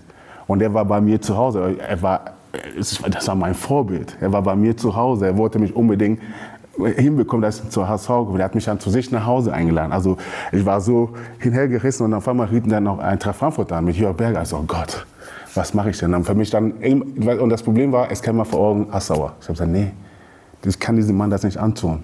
Ich habe gesagt, ich mache das und dann gehe ich dahin, weil er mich einfach mit seiner Art und Weise imponiert. Und deswegen habe ich gesagt, ist egal, was Antonio Uhr macht, ist egal, was Jörg Berger macht, ich will nach Schalke. Und deswegen habe ich bei Schalke unterschrieben. Du hast das gemacht, wofür Assi gestanden ist. Ein Mann, ein Wort. Ne? So ist das. Und das, und das habe ich dann auch die Jahre dann auch gemerkt, äh, dass das die richtige Entscheidung war. Hast du denn äh, auch mit deinem Kumpel Otto Addo damals in Hannover, habt ihr ja zusammen gespielt? Der hat sich dann ja für eine andere Farbkombination entschieden. Äh, habt ihr da auch mal drüber gesprochen? Ich gehe dahin, ich gehe dahin? Nee, jetzt eine lustige Geschichte. Und, ähm, Otto, wir hatten beide den gleichen Berater. Und Otto war ja auch, Schalke war auch an Otto interessiert, aber Otto hat sich anders entschieden. Und was ist passiert? Wir sind dann an den Tag losgefahren. Otto saß im Auto, wir beide und mein Berater. Sind dann nach Dortmund gefahren, kein Spaß. Ich saß im Auto, der ist ausgestiegen, hat den Vertrag unterschrieben. Wir sind bei mir eingestiegen, wir sind weiter, auf Schalke unterschrieben und dann sind wir weiter nach Hannover gefahren, weil wir noch bei Hannover gespielt haben. Also das war der Hammergeschichte, was wir gemacht haben, dass wir beide im Auto saßen und er dann dort unterschrieben und ich dann später bei Schalke 04. Und ich habe ja, und jetzt kein Spaß, also ich habe die Rivalität gar nicht verstanden, was los ist. Ich wusste gar nicht, ich, du wechselst nach Schalke 04, klar, du weißt, Derby hin und her. Du wusstest aber gar nicht, wie ernst das diesen äh, Derby ist. Und ich weiß es noch. Ich bin dann noch, ich habe mein Auto mal abgeholt auf der Gelände. Ich war mal da und, und ich wusste gar nicht, bis ich irgendwann mal so zwei, drei Jahre hier war so das geht nicht, was machst du? Und dann habe ich ja gemacht, was machst du, du kannst doch da nicht hinfahren. Da habe ich endlich verstanden, was das Derby hat, was das überhaupt heißt, für diesen Schalke 04 zu spielen. Weil am Anfang wusste ich gar nicht so, okay. Und dann auf einmal, das war klar. Dann habe ich mich auch nie mehr bewegt dahin. Ich habe gesagt, da komme ich nicht mehr hin. Nein, ist vorbei. Und ähm, das ist ja so, man hat immer so ein komisches Gefühl. Wenn ich mir jedes Mal durch Dortmund fahre, wenn ich irgendwas da bin, habe ich immer so ein komisches Gefühl. So. Ich werde irgendwie komisch angeguckt. Ist immer so, die Leute gucken dich so komisch an und so, aber deswegen fühle ich mich nie so wohl. Aber damals, als ich kam, wusste ich gar nicht wirklich, was das heißt, wirklich diesen Derby oder diesen Stadt Dortmund, äh, was das, äh, dass es nicht so schön ist. Aber du konntest sogar noch froh sein, dass es äh, damals noch kein Facebook, Instagram und Co. Oh, ja. Überleg ja. die, die, ganzen oh, Handyvideos ja. und Fotos. Oh, ja. Ja. Dann hättest du noch häufiger in der Bildzeitung mhm. gestanden. Also du hast gerade ganz wunderbar deine Gefühle zu Schalke und der Liebe zum Verein und nach Hause kommen beschrieben. In der Vergangenheit kamen durch die sportliche Führung auch immer wieder Äußerungen, dass so ein bisschen dieser Charakter, dieser Schalke-Charakter wieder eingeimpft werden muss. Dass ähm, auch wieder der Fokus bei den Spielern darin liegen muss, sich mit Schalke zu identifizieren. Wie vermittelst du das diesen Jungs? Weil, ich sag mal so, du kannst ja jetzt nicht dahin kommen und sagen, irgendwie, äh, früher war alles besser, dann sagen sie, komm, äh, der Asa, der erzählt wieder nur Quatsch. Ähm, das ist eine super Frage. Jetzt vor kurzem kam der Viktor Passan zu mir. Sagte, also, wann hast du mal Zeit für mich? Ich so, warum? Ich will mit dir reden, um zu gucken, ey, was muss ich tun, dass die Fans mich akzeptieren? Der meinte so, oh krass. Ich so, ja, okay, wir setzen uns auf den Trainingslager und wir quatschen mal. Aber mit deiner Art und Weise, wie du schon hier, hier auftritt, wie du Gas gibst, wenn die Fans dich wirklich lieben. Weil du, wenn, ich sag mal, die Fans sind nicht dumm, sondern die merken, wer ehrlich ist und wer falsch ist. Und wenn als Spieler alles für diesen Verein gibt, werden die Fans dich lieben. Ähm, wie bringe ich, wie, wie, wie, wie kann ich sagen, guck mal, wir brauchen, ich habe zum Glück letztes Jahr miterlebt, was, ich will jetzt nicht Finger auf Jungs zeigen, sondern es war einfach, was letztes Jahr passiert ist, war, das waren Jungs, es waren Menschen. Es sind, ist sehr viel passiert. Mal, wenn du fast, fast eineinhalb Jahre kein Spiel, gewinnst oder fast ein Jahr kein Spiel gewinnst, das macht irgendwas in einem Mensch. Äh, du kommst in eine Kabine und du siehst einfach, dass die Jungs da sind, die wollen aber, die sind einfach leer. Und wie schaffst du das, die Jungs irgendwie, wie kannst du die Jungs annehmen? Also gehst du mit dem Hammer rein und nimmst du den Arm. Und man muss so einen Mittelweg finden. Das Glück, was wir jetzt haben, dass wir jetzt eine Chance haben, uns eine neue Mannschaft aufzubauen. Und da haben wir sehr viel auf Charakter geachtet. Und wenn ich ein Beispiel Danny Latzer, das ist ein Typ, der diesen Verein kenn, äh, kennt. Und die können auch diesen gewissen Art und Verein Schalke 04 vermitteln, die neuen Spieler. Und ähm, ich versuche mit meiner Art und Weise ähm, auch die Jungs auch diesen Impulse zu geben, immer zu. Das ist halt, und wenn ihr jetzt einen Spieler mal ruhig macht, dann wird er mal ein bisschen halt wird mal ein bisschen lauter, weil wir wissen, wir brauchen Typen, die jetzt vorangehen. Das ist halt das, was wir brauchen. Das sind halt die Typen. Und das ist halt das, was ich versuche, die Jungs so zu vermitteln. Das ist Schalke. Wir wollen einfach Jungs wieder auf dem Platz haben, die brennen für den Schalke, Schalke 04. Und ich habe auch jetzt gemerkt, dass die Jungs, die auch für uns unterschreiben, einfach Lust haben auf den Verein, auf diesem Projekt, was wir gerade starten. Scheinbar scheint es so sein. Ne? Also wenn wir jetzt hier mal so durchgehen, Terodde, Reini Ramfte, Kaminski, Bülter, alle haben gesagt, boah ja, krass, krasse Aufgabe, aber krass geiler Verein. Äh, wir haben da richtig Bock drauf. Die Jungs haben mich ähm, wirklich, wirklich überzeugt, hier will ich mitarbeiten. Ja, das ist ja da und das ist das, was wir wollen. Ich glaube, die ähm, ich glaube, Vergangenheit war so, ich will, jetzt, ich will ja nicht sagen, was mal war, sondern es geht darum, dass wir nach vorne schauen wollen. Wir haben eine äh, Aufgabe, was uns nächstes Jahr äh, wirklich hart sein wird. Oder dieses Jahr, sagen wir so. Und ähm, es geht um Demut. Demut, dass wir Typen da, dabei haben wollen, die einfach für den Verein brennen. Aber trotzdem dass man sagt, wir fahren nach Sandhausen nicht so sagen, dass wir den größten Schalke 04 sind, sondern wir sind halt Schalke. Trotzdem wollen wir die Menschen in Sandhausen mit auf den Augenhöhe begegnen. Wir wollen einfach sagen, wir wollen diesen Gefühl haben, dass die Menschen sagen, oh, boah, das ist eine geile Mannschaft. Und das ist halt das, das, daran arbeiten wir. Und die Typen, die da sind, sind bereit dafür und äh, bin sehr, sehr zuversichtlich, dass wir dann auch in die Saison so reingehen. Und da sind wir Leader, wir müssen da vorangehen. Und das, das versuche ich auch ein bisschen in der Kabine reinzubringen. Du hast gerade auch Danny Latzer schon angesprochen. Ist ja ein alter Bekannter. Wie würdest du ihn charakterisieren? Wie passt er da rein? Was verbindest du mit ihm? Ähm, ich habe Danny damals als junger Spieler, der zu uns zugestoßen ist und äh, der dann halt leider bei uns nicht viel gespielt hat und hat dann den Weg gewählt, glaube über wo war er dann überall? Darmstadt, Bochum, Darmstadt, Bochum und dann halt dann Mainz. Und wenn man wie lange er schon bei Mainz gespielt hat und als Kapitän. Und man sieht einfach, was, also ein bisschen am Anfang ein bisschen leicht Verletzung letztes Jahr, aber trotzdem, wenn ich einfach sehe, wie er hier Gas gibt, äh, allein wenn ich einfach unser Jojo-Test sehe, was er gelaufen ist. Er war einer der Besten und er ist 32, ne, 31, der wird 32, hat er mir heute auch schon gesagt, 31. Und was er gegangen ist, das ist brutal. Und Danny ist ein Vorbild und das hoffen wir, dass er mit seiner Art und Weise, wie er ist, die Jungs auch mitnimmt. Und er ist jemand, der dann auch den Mund aufmacht, der mal auf den Tisch haut. Und das hat uns die letzten Jahre gefehlt. Und daher ähm, freue ich mich auf seine die Entwicklung, was er äh, gemacht hat. Weil damals als Jünger habe ich nie gedacht, dass er so, so weit kommt. Aber Respekt und hoffe, dass er uns das gibt, was uns da fehlt. Wunderst du dich manchmal, wenn du, wenn du ihn jetzt siehst und dann mit früher vergleichst? Sehr, sehr. Ähm, der hat sich einfach, der ist ein Mann geworden, der hat, äh, und der hat Ambitionen, der geht voran. Früher war ich bin nicht er, ich bin der Typ, der vorangegangen ist. Und jetzt sehe ich einfach, Danny Latz hat das Gesicht gemacht. Deswegen freue ich mich, dass er wieder zu Hause ist. Du sprichst gerade an, der Jojo-Test, das ist so ein Kraftausdauertest. Kraft, also Läufe, wo du dann halt äh, nach glaube, Minuten, man das sich immer steigert. Und Akustische Signale, ne? Da muss immer, bei jedem Piep musst du an der Stelle sein und das hat er schon gemeistert, war einer der Besten, ja. War deine Lieblingsübung früher wahrscheinlich auch, ne? So, da, das, da, da, da war ich der Beste. Hat keiner dran gezweifelt hier am Tisch. Also wir kommen zu unseren Insta-Fragen. Wir haben in der Instagram-Story äh, dazu aufgerufen, Fragen an dich zu stellen. Da ist massig was reingehagelt. Wir mussten uns am Ende für vier Fragen entscheiden, sonst kriegen wir hier auch Probleme mhm. nachher mit der, mit der Runde, wenn die Spieler schon die Bettruhe haben. Die erste Frage, die kommt von André und der fragt, wer oder was ist dein täglicher Antrieb? Puh. Täglicher Antrieb. Ja, einfache Fragen kann jeder, ne? Wer oder was ist mein täglicher Antrieb?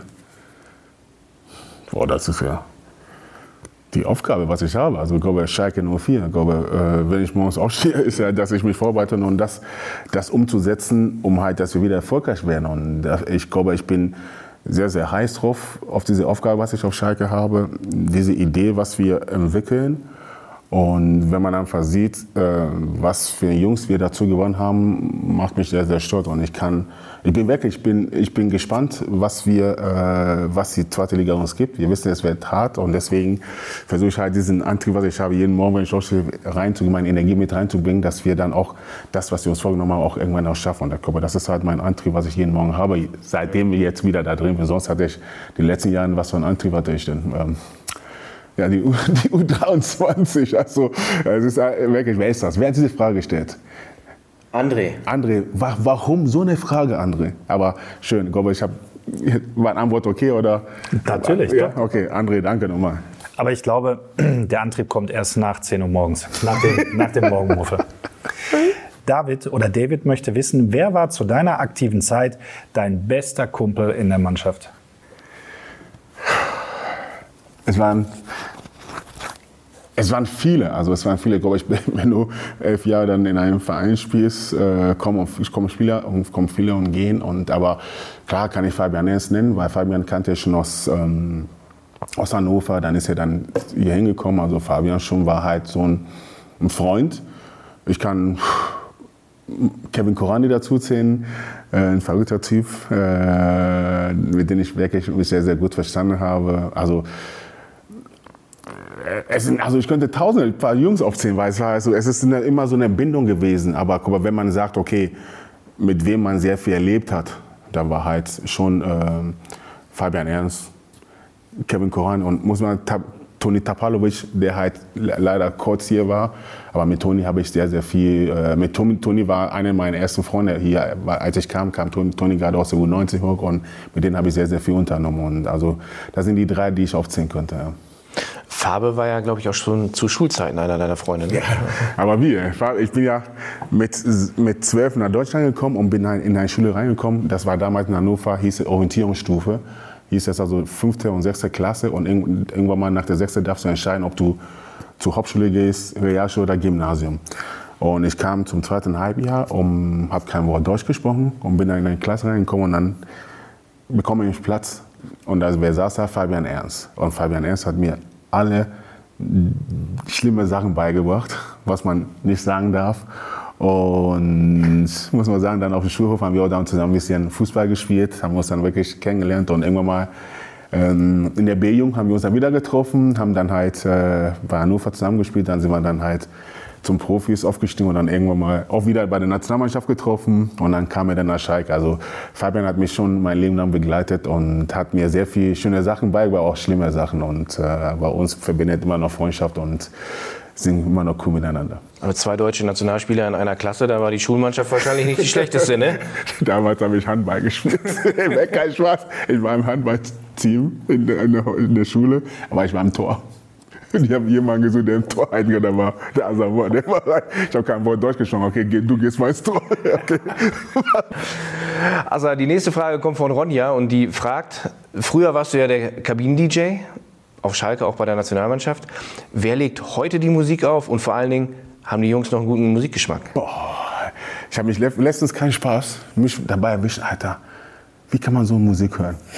Und ich bin 42, wirklich. Ich habe, Alter, Männer, bitte. Und irgendwann mal so, war das Lied auch so, oh, endlich mal. Mach doch mal die aber, aber äh, die Jungs haben, glaube die Jungs haben ihren Art von Musik, was sie hören. Und da muss akzeptieren. Zum Glück kann ich mich ein bisschen rausnehmen und bin halt meistens im Trainerkabine, da höre ich, hält man das nicht so mit. Aber ähm, DJ, weiß ich, es gibt bei den Jungs auch kommen DJ und jeder kann einfach Musik anmachen. Nicht wie damals bei uns, war der Boss, da war ich. Ich habe gesagt, ey, ich mach die, dann hab Oliver Kahn, du hältst die Klappe, ich mach's und das war's. Und das, aber so gibt's das nicht mehr. Nee, Spaß beiseite. Es war so, dass wir damals bei der WM 2006 äh, irgendwann mal Klinsmann meinte, also mach du mal, machst du mal den DJ und dann wurde ein riesen Ding daraus und hab aber mein, einfach nur mein iPod draufgesteckt. Dieser Weg angemacht, aber war's. Also wie gesagt, ich war jetzt kein richtiger, richtiger DJ, aber äh, ich kann ein bisschen auflegen. Ist hängen geblieben, ne? Aber richtig. Nadi fragt, was war dein schönster Moment als Fußballer? Schönster Moment. Klar, ich Fußballer ähm, verbinde es ja mit, was du gewonnen hast, Titel und hin und her. Ähm, klar muss ich sagen, meine schönsten Erlebnisse war der erste Pokalsieg. Nachdem wir den deutschen äh, Meister der Herzen leider verpasst haben, war schon danach den Pokal zu gewinnen, war es überragend. Bis dann bin danach das zum Glück auch noch Nationalspieler geworden, Nationalspieler geworden. Klar, sagt man, WM 2002 war schon ein Erlebnis, äh, Finale zu stehen. Aber ich sag, äh, die Pokale, die, äh, diese gewissen Sachen, Titel, die du gewonnen hast, das sind schon ähm, äh, Momente, die du nicht vergisst. Ich habe noch eine Frage. Und zwar kommt die aus unserem Staff, vom Marvin. Und zwar hat der gefragt, drückst du immer noch bei defensiven Standards deinen Kollegen Matze und Bujo die Daumen? Hashtag toi toi toi. Oh Gott. Asa, was ist hier los?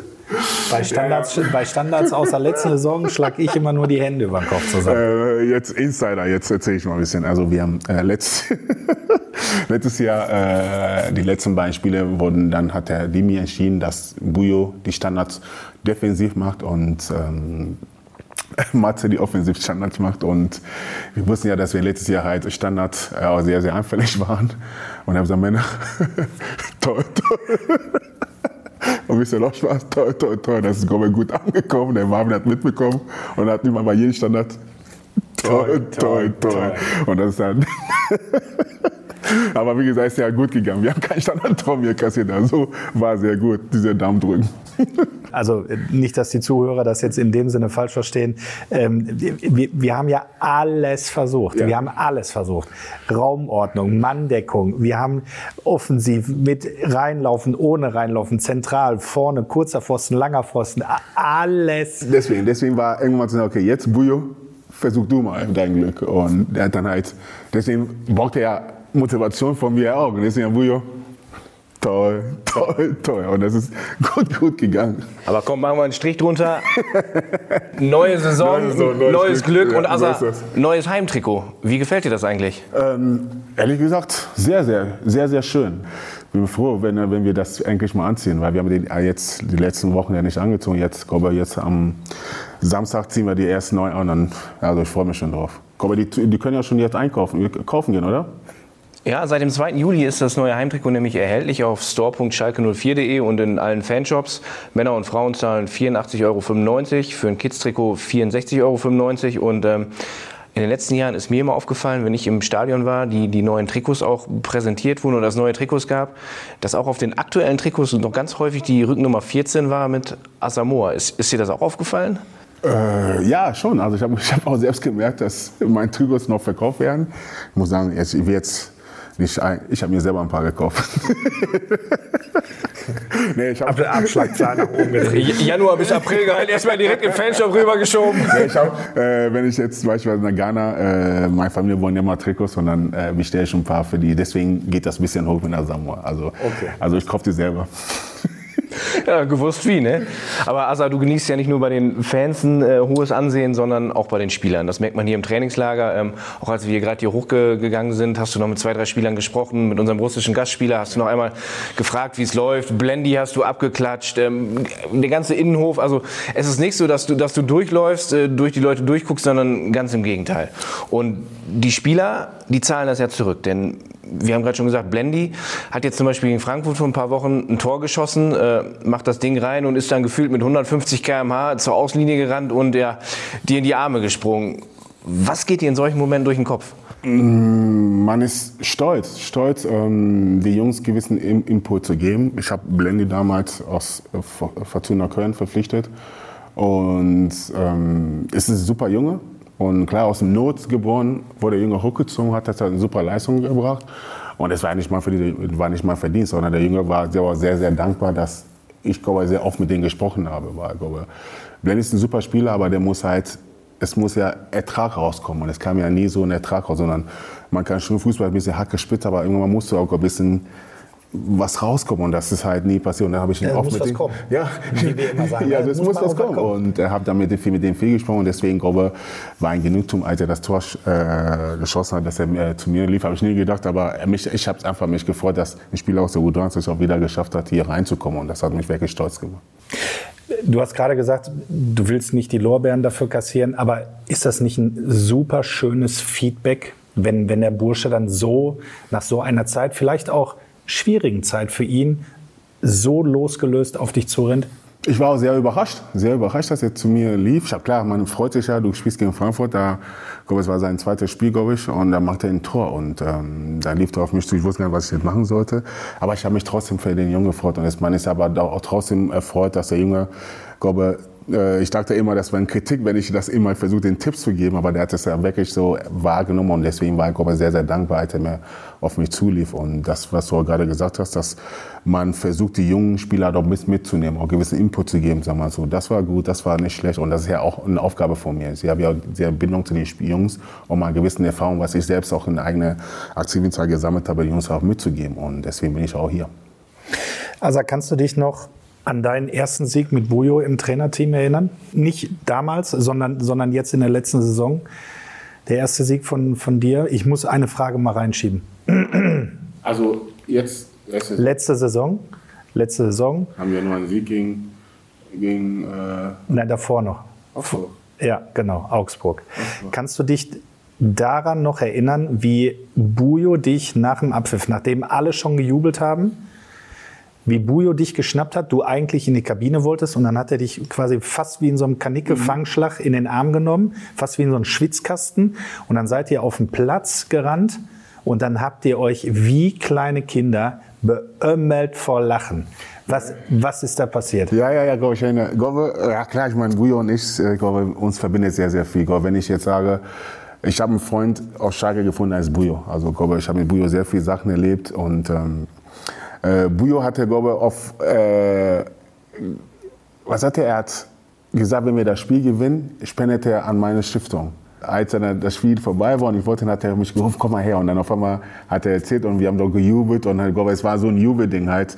Und das fand ich sehr, sehr cool. Das Bujo macht das ja öfter mal, dass er dann halt gewissen Spielen, auch damals, als wir gegen Schwarz-Gelben damals 4-2 gewonnen haben, hat er auch gesagt, dass er vor, vorher gesagt hat, wenn wir das Spiel gewinnen, dann spendet er meine Stiftung.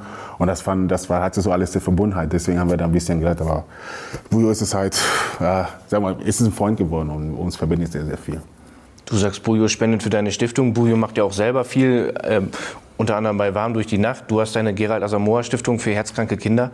Ähm, ist das was, was dir besonders wichtig ist, weil du viel bekommen hast von der Gesellschaft, von den Fans, von den Menschen, dass du auch was zurückgeben möchtest? Ja, also ich glaube, ähm, äh, wir Menschen müssen auch mal dankbar sein, dass es uns gut geht. Und es gibt ähm, Menschen, die es, noch, die es noch schlechter geht als wir. Und äh, wenn man die Chance hat oder das Glück hat, was zurückzugeben, dann muss man es machen. Und ich glaube, wer meinen Werdegang kennt, äh, durch meinen Herzfehler, war für mich so ein Weg, wo ich sage, irgendwann versprochen habe, wenn ich wieder auf dem Fußballplatz stehen darf, will ich was zurückgeben. Und das war der Grund, warum ich meine Stiftung gegründet habe. Und das ist halt ein Stolz, es ist einfach ein Danke. Und es sagst du mal, es gibt nichts Schönes, ein Kind am Krankenbett zu besuchen, ein Kind, ein Kind lachen zu sehen. Und ähm, glaube, wenn jemand ein Kind Mut zugeben kann, dann bin ich das, weil ich selbst am eigenen Haut erlebt habe, wie es ist. Und daher ist äh, das, was ich mache, meine Stiftung schon ein Herzensangelegenheit. Und deswegen bin ich auch sehr froh, dass Bujo auch das, was er macht, sehr schön finde, weil ich meine, wir, sind, wir dürfen wirklich dankbar sein, dass es uns gut geht. Und daher sollte man schon, wenn man es hat, sollte man einfach mal was geben. Und es gibt ja Sportler oder es gab Sportler, gibt Sportler, die gründen eine Stiftung, dann haben sie auf dem Papier eine Stiftung, machen nichts und alle zwei Jahre stellen sie sich mal für ein Foto auf. Du füllst deine Stiftung mit Leben, du machst viel. Es gibt Fotos auch, wo du was machst, aber ganz häufig sagst du, ich mache das lieber unterm Radar, ich will gar nicht, dass die Menschen das mitbekommen. Ich will mich einfach, einfach engagieren und Gutes tun. Ja klar, ich meine, es ist ja, es ist ja so, dass äh, das, was du sagst, ich meine, da muss jeder Mensch wissen, okay, was will ich, tue ich denn noch für mich oder gebe ich was zurück? Und für mich muss ich jetzt nicht jeden Tag, dadurch, dass ich jetzt äh, ein Leben, ein Leben rette, und das ist ja nicht nur mein Geld, sondern es gibt Leute, die, die halt auch Geld spenden, äh, muss ich nicht unbedingt damit profitieren, sondern es geht darum, dass ich einfach glücklich bin, dass Kinder, dass die Kinder lachen. Und da, äh, ich sage es, es gibt es, es ist ein Genugtuung zu sehen, wirklich, wenn du ein Kind siehst und die lacht dich an und zu dir sagt dir Danke. Und äh, sag, ich habe auch selbst, selbst drei Kinder und ich bin sehr, sehr froh und dankbar, dass meine Kinder äh, gesund sind. Aber wenn du am Krankenbett sitzt, ein Kind, die dann einfach mal zwei Jahre alt ist und ein Herzfehler hat und dann du das schaffst und das Kind nächst dann ein paar Monate später das Kind mit dir spielt, das ist halt das Schönste halt. Und deswegen äh, stehe ich mit voller Herz hinter meiner Stiftung und ich hoffe, dass der Weg ist weit, aber ich hoffe, dass es so weitergeht. Was können unsere Hörerinnen, unsere Hörer machen, tun, wenn Sie deine Stiftung unterstützen möchten?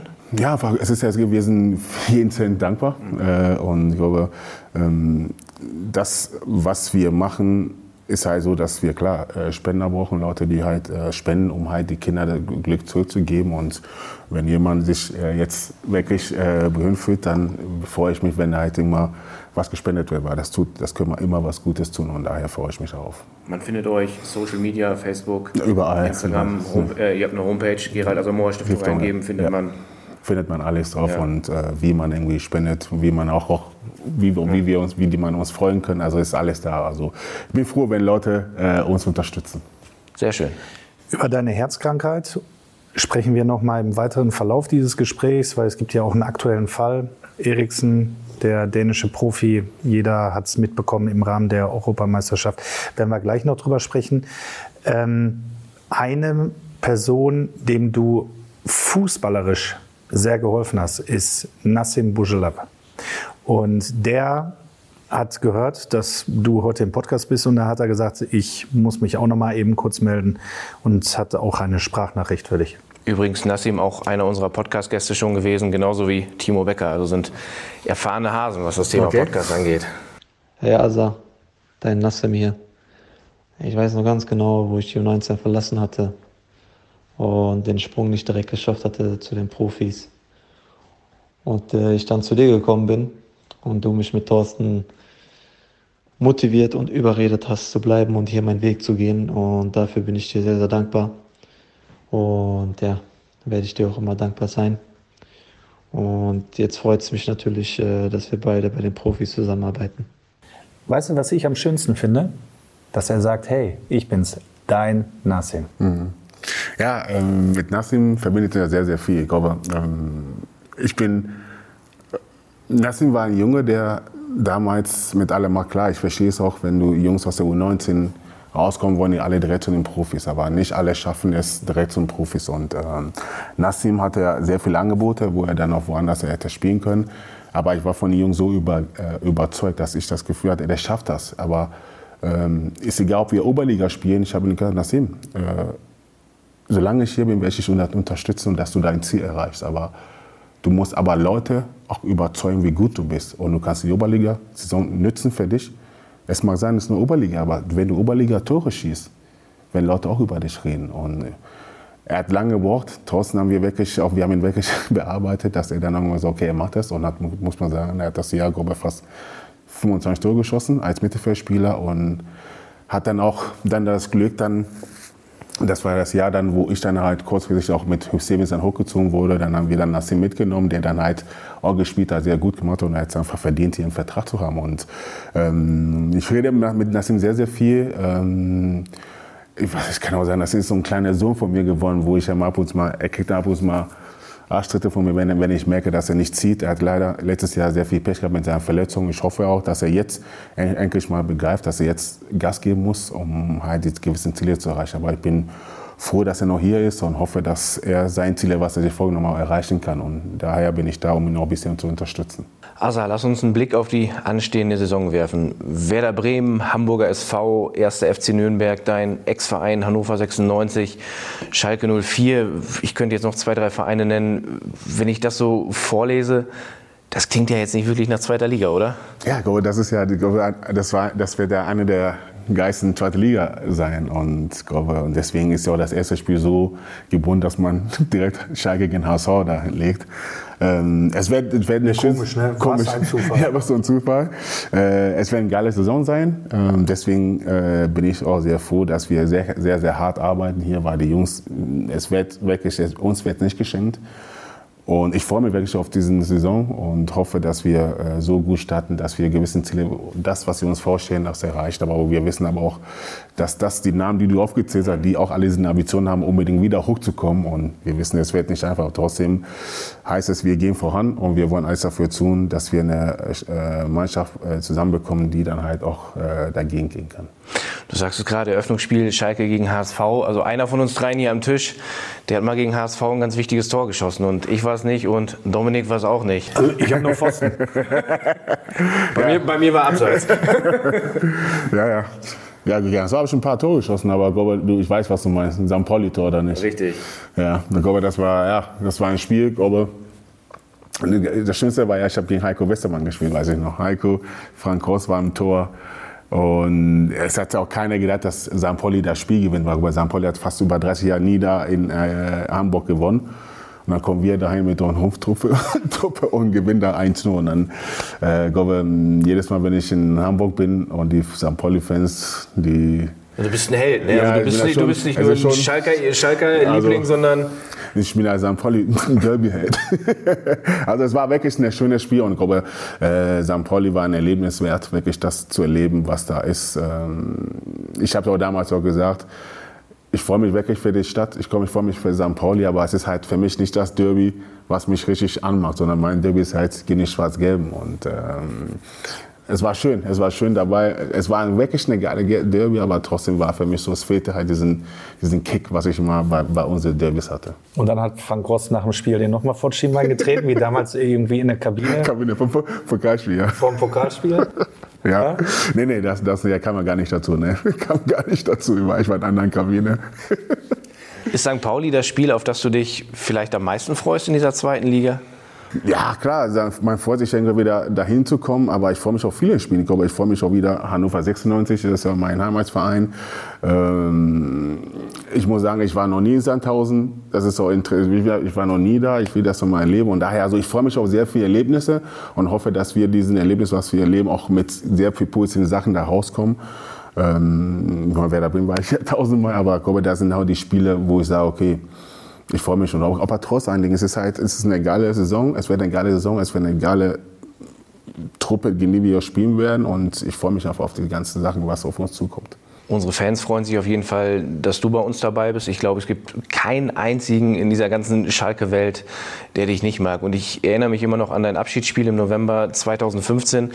Da sind einfach mal 60.000 Zuschauer gekommen. Also das kriegen andere Vereine bei einem, bei einem Champions League-Spiel nicht rein. War das für dich der schönste Tag der Karriere oder war es der traurigste Tag der Karriere? Ähm, es, waren, es war beides. Es war beides. Ähm, aber was mich noch richtig stolz gemacht hat, einfach zu wissen, was und wie viele Menschenmengen kommen und die zu verabschieden. Und das ist halt dann auch ein Zeugnis dafür, dass die Leute schon ähm, mich, ge- oder mich gemocht haben oder auch mit meiner Arbeit zufrieden war. Weil wenn du dann, man darf auch nicht vergessen, was einen Tag vorher passiert ist. Und wir auch kurz, kurz noch überlegt haben, ob wir das, überhaupt das Spiel absagen. Wir sprechen über Deutschland in Frankreich, das Frankreich, Länderspiel, ja. Paris, die Paris, Anschläge.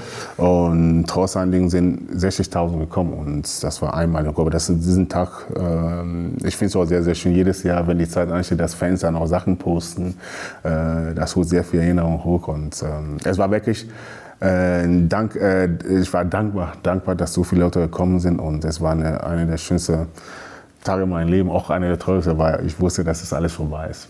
Wir haben es ja häufig gesehen in der Zeit, als du äh, auf Schalke gespielt hast, in den vielen Jahren, wenn du nach dem Schlusspfiff vor der Nordkurve gestanden hast und die Fans einfach minutenlang deinen Namen skandiert haben. Also wir haben es ja auch zu Beginn unseres Podcasts gehört als Einspieler. Aber ich, ich habe da nicht so eine richtige Vorstellung von, wenn man da steht und einfach 60.000 Leute Gerald Asamoah OOO singen. Was geht einem da durch den Kopf? Kann man das überhaupt in, in Worte fassen? Ja, klar, es ist, es ist eine Dankbarkeit. Also man, ähm, man erfüllt so einen Stolz zu sagen, hey, die Menschen, das ist der kleine Gerhard, der da damals aus Hannover ähm, nach Schalke gekommen ist und äh, da heute vor tausende Zuschauer stehen und die jubeln nach deinem Namen und die rufen nach deinem Namen und äh, es ist immer Gänsehaut pur und es ist ja, es ist einfach nicht hergesetzt, es ist einfach so, weil wenn du da reinkommst und diese Nordkurve siehst, die Leute, die nur deinen Namen rufen, das ist brutal und ähm, es ist einfach, ich sag's, es ist einfach Dankbarkeit, dass ich halt sowas erleben durfte und so, einen, so einen geilen Verein. Und deswegen bin ich auch sehr, sehr stolz, dass ich für so einen geilen Verein auch immer noch arbeiten dürfte oder darf.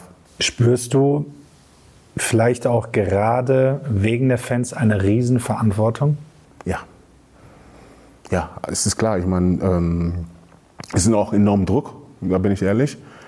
Ähm, wir sind abgestiegen. Ähm, ich war Teil diesen ich war auch in der äh, Stab drin, die abgestiegen ist und man hat äh, eine Verpflichtung, alles irgendwie besser zu machen. Besser zu machen und das ist enormer Druck und wir reden von Schalke 04 und klar, wir spielen dieses Jahr zweite Liga, aber wenn man jetzt weiterhin Schalke 04 keine zweite Liga-Mannschaft. Aber leider ist es ja, ist die Situation so ist und deswegen ist der Druck enorm. Wir wollen alles dafür geben, dass wir so schnell wie möglich hochkommen, obwohl wir wissen, dass nicht alles einfach wird. Und deswegen sage ich, es ist schon ein Druck, um halt, man will die Fans wieder lachen sehen. Und äh, so wie ich damals auch nach dem Spiel gegen Bielefeld gesprochen habe, so will ich das auch irgendwann mal sprechen, dass ich sehe, da sitzen tausende Fans vom Fernsehen und die lachen, und weil wir aufgestiegen sind. Und das ist halt das, der Druck, was in einen schwebt. Und, aber hoffe, dass wir das irgendwie, hin, irgendwie hinbekommen. Wie war das nach Bielefeld? Hart.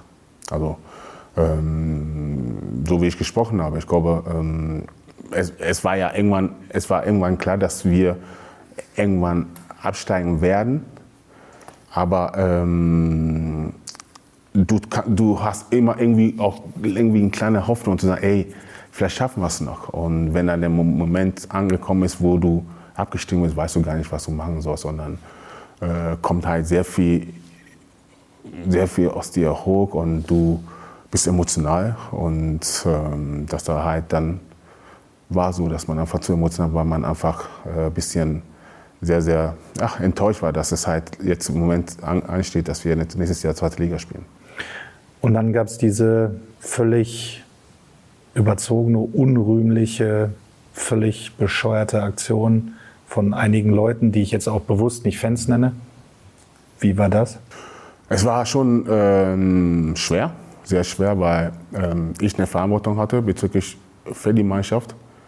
Und äh, die Entscheidung zu treffen, dass wir da hingehen, die Fans uns zur Rede stellen, dass ich war Teil diesen, habe mit, mit entschieden, weil ich ähm, sagte, ich kenne meine Fans, ich kenne meinen Schalke und wir haben Scheiß gemacht, es ist nicht gut gelaufen und wir dürfen uns nicht verstecken, wir müssen uns stellen und äh, das war einer der Gründe, warum wir hingegangen sind. Aber das dann, was da passiert ist, hat mich erschüttert. Ehrlich gesagt war ich ähm, keine Minute daran gedacht habe, dass sowas passieren wird. Und, äh, und das hat mich sehr, sehr verletzt. Sehr verletzt, dass Menschen so vorgegangen sind. Ich weiß, wir waren alle verletzt, wir waren alle enttäuscht. Aber ähm, dass man mit Gewalt äh, den Wut raus aus Menschen rausbringen will, das war schon sehr, sehr enttäuschend. Und ich sage es nochmal, ich weiß, die Leute, die involviert waren und das gemacht haben, das sind ja nicht die Schalke-Fans, sondern ich, die Schalke-Fans, die ich kenn kennengelernt habe, waren nie so. Und daher, ähm, das stimmt mir sehr und deswegen äh, denke, schaue ich nach vorne. Aber es war schon ein Moment, was nicht einfach war, aber es hat mit mir sehr viel gemacht. Klar war du, äh, ich fühlte mich sehr schuldig, sehr schuldig, weil ich äh, die Entscheidung mitgetroffen habe, da hinzufahren.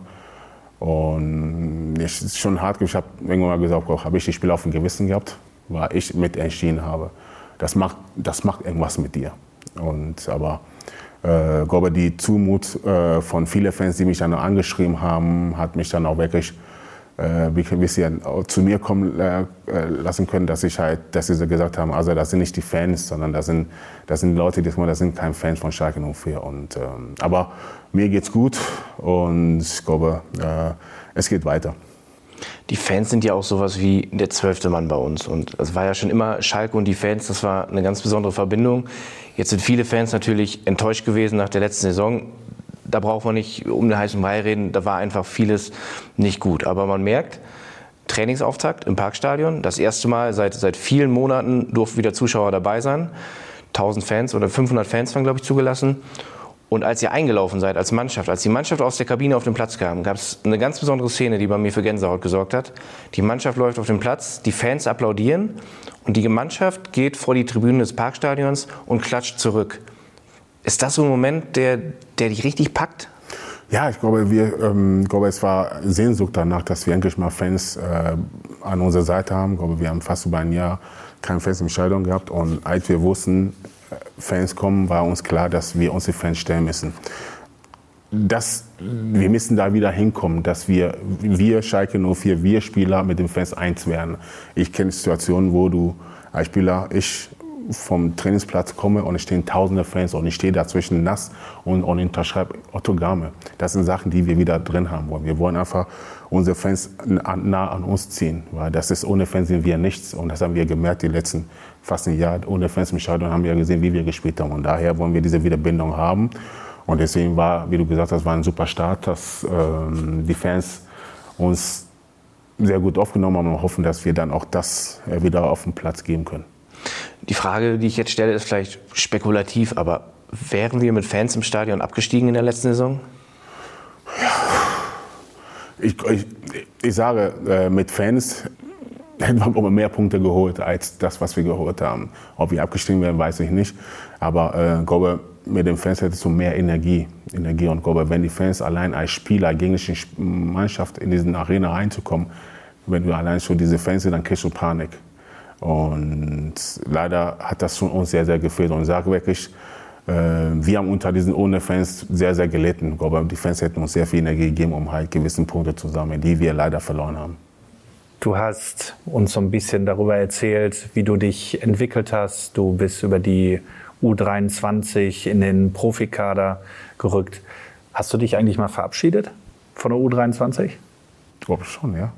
Wie kommst du? Warum stellst du so eine Frage? Das weiß ich nicht. Ja, ich habe mich doch, ich habe mich verabschiedet. Äh, ich habe beim letzten Spiel war ich nicht dabei, aber vorletztes Spiel im Fortuna Köln habe ich das organisiert, dass wir dann noch uns dann nach dem Spiel auf Schalke getroffen haben. Es gab dann Essen, es wurde Essen bestellt und habe dann halt gewisse Geschenke an meinen Trainerstab gegeben und habe auch ein Geschenk von meiner Mannschaft bekommen und habe, ich, jeden verabschiedet. Was, was war das? Also die Geschenke, was, was habt ihr euch da gegenseitig geschenkt? Also ich habe äh, von meinen Jungs eine Wildcourage von mir bekommen. Und, ja. und was ich den Jungs geschenkt habe, oder mein Trainerstab, ich habe, äh, ist das eine Anspielung oder drauf? Nein, nein, nein, nein, nein. Ist auch 22 Uhr durch, also ja. muss nicht mehr jugendfrei sein. Äh, ja, ich habe, äh, ich bin bei so einem Gin, Gin raus und diesen Gin habe ich halt äh, mein Trainerstab zu jedem was geschrieben und dann habe ich jedem einen geschenkt. Das ist schön. Aber Ginoko, äh, wusstest du das? Oder wie stellst du die Nein, Frage? nein, nein. Du hast einfach nur davon erzählt, dass du ah, Geschenke verteilt okay, hast. Okay. Und äh, dann habe ich einfach nur nachgefragt, weil es ja manchmal genau darum geht, dass man halt eine absolut schöne, tolle und intensive Verbindung zu seinen Kollegen oder zu den Trainern hat mhm. und dem vielleicht dann irgendwas Nettes irgendwie schenkt, was Außergewöhnliches ah, schenkt okay. oder sonst Also es war ja auch so, also mein Gin, was noch nicht raus ist, wird dort dann bald kommen, äh, habe ich dann zu jedem, ich glaube, wir haben, wir Stab waren wir, glaube ich, fast äh, 12, 13 Stab mit der Zeugwarten und ich habe zu jedem Mensch was geschrieben, so was ich über den denke oder auch dankbar bin, dass ich eine Person kennengelernt habe. Und den, zu jedem habe ich was geschrieben und habe dann dadurch halt an meinen Gin geklebt und halt jeden einen verschenkt. Du hast eine unglaublich gute Beziehung zu Thorsten Fröhling, dem Coach der U23. Und ähm, der hat auch eine Nachricht für dich. Den kann ich nicht mehr rausschmeißen. Moin und Glück auf, Asa, mein Bester. Wir wünschen dir für deine neue Aufgabe viel Glück und das richtige Händchen. Dass du mit Menschen umgehen kannst, das hast du in der U23 bewiesen, ob sei es beim Personal oder auch bei den Spielern. Ich persönlich konnte viel mit dir lachen, hatte Spaß, hatte aber auch sehr viel Respekt. Also wenn ich deine Mimik immer gesehen habe vom Weiten, dann habe ich nicht abgehauen oder wenn sie anders war, bin ich auch mal zu dir gekommen. Wir hatten beide viel Spaß. Äh, wir haben, ich habe viel gelernt von dir. Wir haben viel gelacht, aber auch konstruktiv gestritten. Und aber alles für den Erfolg. Und, und die Empathie dabei, die war uns immer wichtig und das haben wir aber auch an die Mannschaft weitergegeben. Äh, aber ich musste dich dafür aber auch erstmal kennenlernen. mit dieser knurrigen, ehrlichen Art. Vom Verein absolut die richtige Entscheidung. Und äh, wie schon gesagt, die U23, das ganze Funktionsteam drumherum, wir sind total stolz auf dich, dass du äh, oben mithelfen kannst, Schalke 04 wieder dahin zu bringen, wo Schalke auch hingehört. Also, gib Gas, mein Junge, und ruh dich nicht aus. Also, alles Gute. Ciao. Also er muss, nicht, er muss nicht entlassen werden. Das war doch gut, das war gut. Kann im Amt bleiben. Das war gut, ja. Ja, also U23, den Weg, weiß ich, wirst du weiter verfolgen. Bist du jetzt der größte Fan der Mannschaft? Ja, klar. Ich meine, das, hat, das ist eine Mannschaft, glaube die U23 ist eine Mannschaft, die leider halt ein ähm, bisschen halt in einem Verein, ein bisschen halt, ähm, ja, ist jetzt nicht, ich will jetzt nicht hart sein, aber halt ein bisschen so links gelassen wird. Und ähm, man hat aber die letzten Jahre, wo ich da war, hat man geschafft, auch ein paar Jungs aus der U19 hochzubringen. Und das ist das Ziel. Ähm, mit Thorsten, muss man sagen, habe ich einen super Trainer erwischt, der einfach, die Frage stelle ich mal so, was für ein Trainertyp brauchst du in einer U23? Und ähm, äh, Du brauchst einen Trainer, der wirklich, äh, jetzt lass mal gleich erklären, was wir noch Zeit haben. Du hast ja drei Facetten von Spielern, die du in der 23 hast. Du hast Jungs, die gerade aus der U19 hochkommen, die enttäuschen, weil die nicht zum Profi gekommen ist.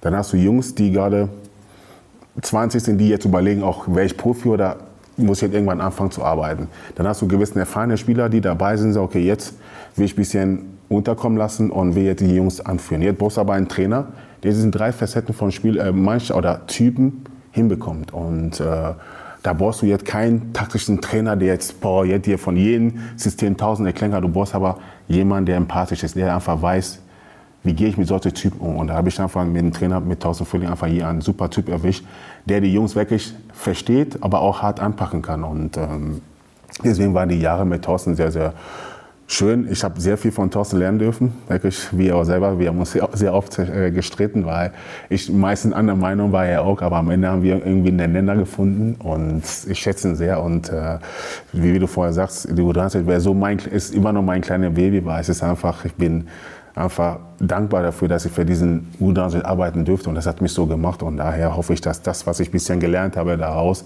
auch mal jetzt in den Profibereich reinbringen kann. Und wir haben erfahren, dass es neben dem Knurrer aus Kerkrade, dem Stevens, ist, mein, ist, ist, ist ja mein Vater. ist ja mein Vater, wie ihr nicht wisst. Das ist mein Vater. Aber ist jetzt durch die Installation von dir als Leiter Lizenzspieler vielleicht die Verzahnung zu U23, dass die künftig noch besser wird als bisher? Das wollen wir auch. Das wollen wir. Dass, ähm, dadurch hat man schon letztes Jahr schon ein bisschen angefangen, als ich dann hochkam, dass man gewissen Jungs hochgebracht haben. Die Jungs merken dann auch, ähm, dass sie, wenn die Gas geben unten, dass sie noch wirklich Chance haben, hochzukommen. Und äh, wir haben ja einen engen Austausch, der Thorsten mit mir, auch mit, mit Dimi, äh, läuft das eng. Bujo ist auch sehr eng bei der U19. Also das ist halt das, was wir wollen. Das ist halt das, das nächste Schritt, dass wir versuchen wollen, die jungen Spieler, die da äh, sind, auch mal halt ein bisschen halt reinzukommen, um zu sagen, okay, wenn du unten Gas gibst, hast du eine Chance, bei einem Profi dabei zu sein. Und hoffe, dass das dann so weiterläuft, wie wir die letzten paar Monate auch geschafft haben, dass wir mit einem Vorflick, mit einem Blending auch geschafft haben, reinzubringen. Ja, es sind ja keine leeren Worthülsen. Ne? Du sagst die zwei Namen, wir haben aber auch Nassim, wir haben Timo Becker. Also die U23 kann auch das Sprungbrett sein. Ne? Wenn es vielleicht nicht direkt schafft, dass ein junger Spieler vielleicht noch ein Jahr mal die, die Härte sich in der Regionalliga holt. Und das hat man auch dieses Jahr gemerkt, dass die U19-Spieler alle nicht so abgeneigt waren zu sagen, weil es, es war meistens ein, es war ja meist, sagen wir mal, hart betteln, dass die Jungs bleiben, weil die sagen, ja, was soll ich, wenn ich nicht Profi werde, dann gehe ich woanders hin. Ähm, dadurch, dass sie jetzt die Jungs merken, man schafft es trotzdem, weil es war meistens so, wir sagen, Norbert macht einen super Job. Äh, Norbert hat tausende Spieler aus der U19 reinbekommen, aber es gibt Jungs, die brauchen halt vielleicht diesen Jahr noch, um halt da hochzukommen und die Jungs davon zu Einmal Erwachsenenfußball. Beispielsweise. Die Jungs aber davon zu überzeugen, ist immer sehr, sehr schwer, weil die so enttäuscht sind, wie ich vorhin erklärt habe. Und deswegen, dadurch, dass wir die letzten Jahre geschafft haben, Jungs hochzubekommen, haben die Jungs wirklich Lust drauf, für die U19 zu spielen. Deswegen nächstes Jahr wird es so sein, dass auch über fast neun Spieler, die aus der U19 hochkommen, die alle bei der U23 sind, weil die jetzt endlich Lust haben, für die U23 zu spielen. Und das ist halt der Arbeit, was wir leisten oder was wir geleistet haben, damit wir solche Spieler bekommen oder solche Spieler halten dürfen. Und man muss ja vielleicht sagen, so bitter wie der Abstich ist, aber in dem Fall sind es halt nicht durch den Aufstieg Oberliga, Regionalliga, durch den Abstieg Erste Liga, Zweite, nicht vier, sondern sind nur zwei, zwei. Ligen. Ne? So ist das. Also der Abstand ist kürzer, ne? Ist kürzer, aber trotzdem ist ja immer noch Schalke Ja. 04 halt. Und, äh, aber umso schöner ist ja aber auch, dass die Jungs wissen, wenn die unten Gas geben, haben die wirklich eine Chance, auch äh, oben reinzukommen. Also wir haben hier im Trainingslager das Ausscheiden von Deutschland gesehen. Wir haben zusammengesessen, Staff mit Mannschaft, eine Leinwand aufgebaut, schön im Innenhof. Wie hast du das aufgenommen? Ja, ich meine, klar, ähm, Abschied von Jürgi ist nicht schön, nicht schön.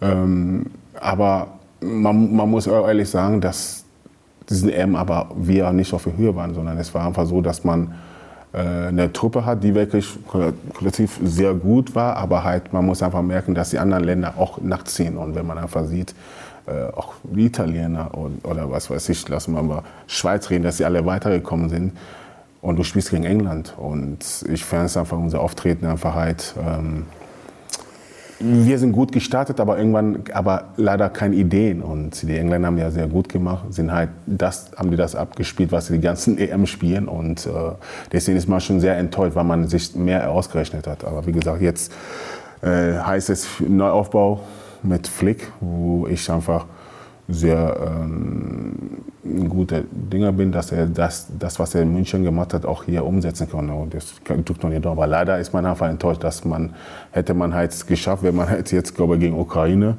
es wäre ein einfacher Weg gewesen, aber wie gesagt, es ist halt so und man muss damit klarkommen. Aber es war schon enttäuschend, dass man es nicht geschafft hat, weiterzukommen. Ja, aber dann macht der DFB, kopiert dich ja. Ne? Asa holt Flick, es funktioniert, dann holt der DFB jetzt auch Flick. Ne? Hansi, wir, nennen, wir nennen Flick einfach nur Hansi bei uns. Ihr wisst das, ne? Hört auch drauf, ist sein Spitzname. Ne? Hansi, Hansi, dann hört, sagt Hansi, der hört das. Also Fans, wenn ihr den Flick seht, sagt einfach Hansi. Hansi Flick. Weltklasse. Wir müssen Asa über eine ganz, ganz traurige Geschichte sprechen, über Christian Eriksen. Ähm, Spiel gegen Finnland ist er auf dem Platz zusammengebrochen. Es gab im Anschluss absolut schockierende Bilder. Ich wusste überhaupt gar nicht, was ich machen sollte. Ähm, ich war, glaube ich, über den Punkt, Gänsehaut zu bekommen, war ich, glaube ich, komplett drüber hinweg. Ich habe da nur noch gesessen und äh, ja, eigentlich, eigentlich gezittert. Wie hast du es mitbekommen? Hast du es vielleicht sogar live gesehen? Wie war das für dich?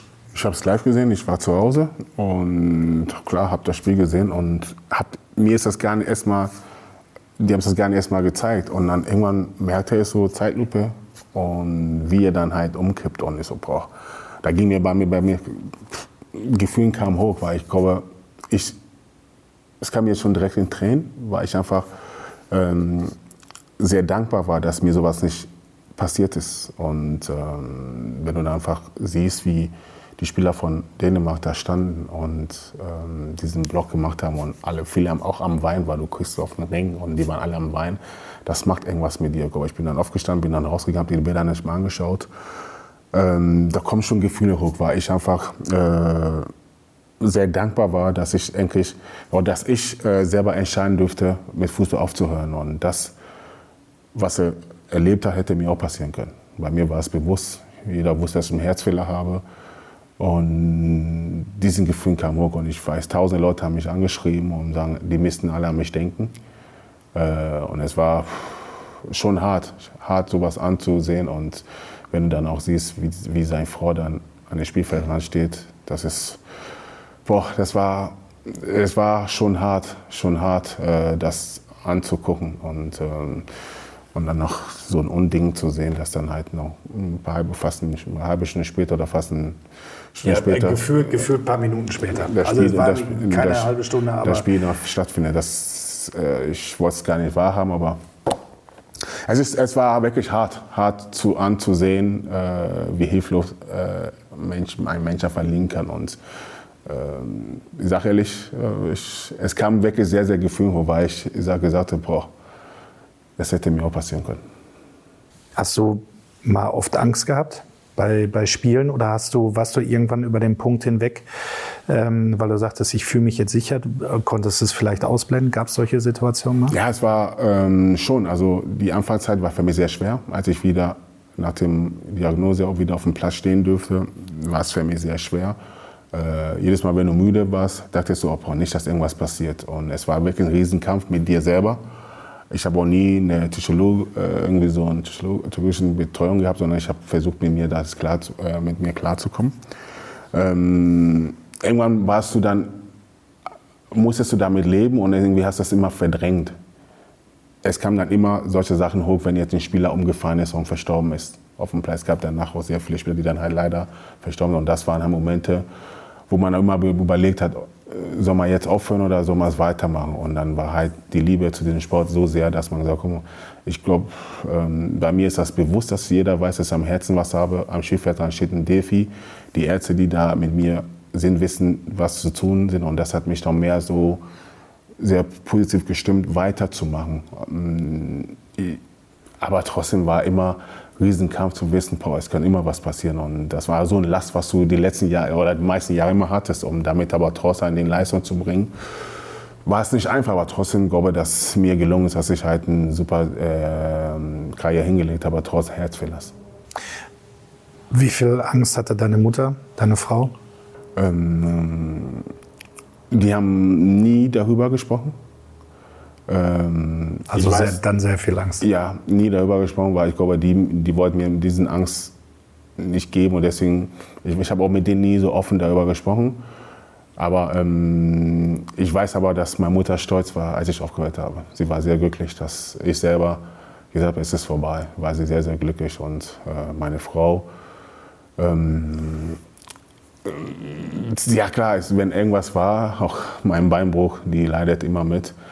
Und daher, aber sie hat nie erwähnt bezüglich ähm, wegen meines Herzens, dass sie irgendwie Angst hat. Klar, wenn ich jetzt irgendwann lang liegen bleibe, dann kann ich mir vorstellen, dass ich schon Sorgen mache. Aber sie hat mir noch nie das erwähnt, dass irgendwie Angst in mir war, wenn ich auf dem Platz stand.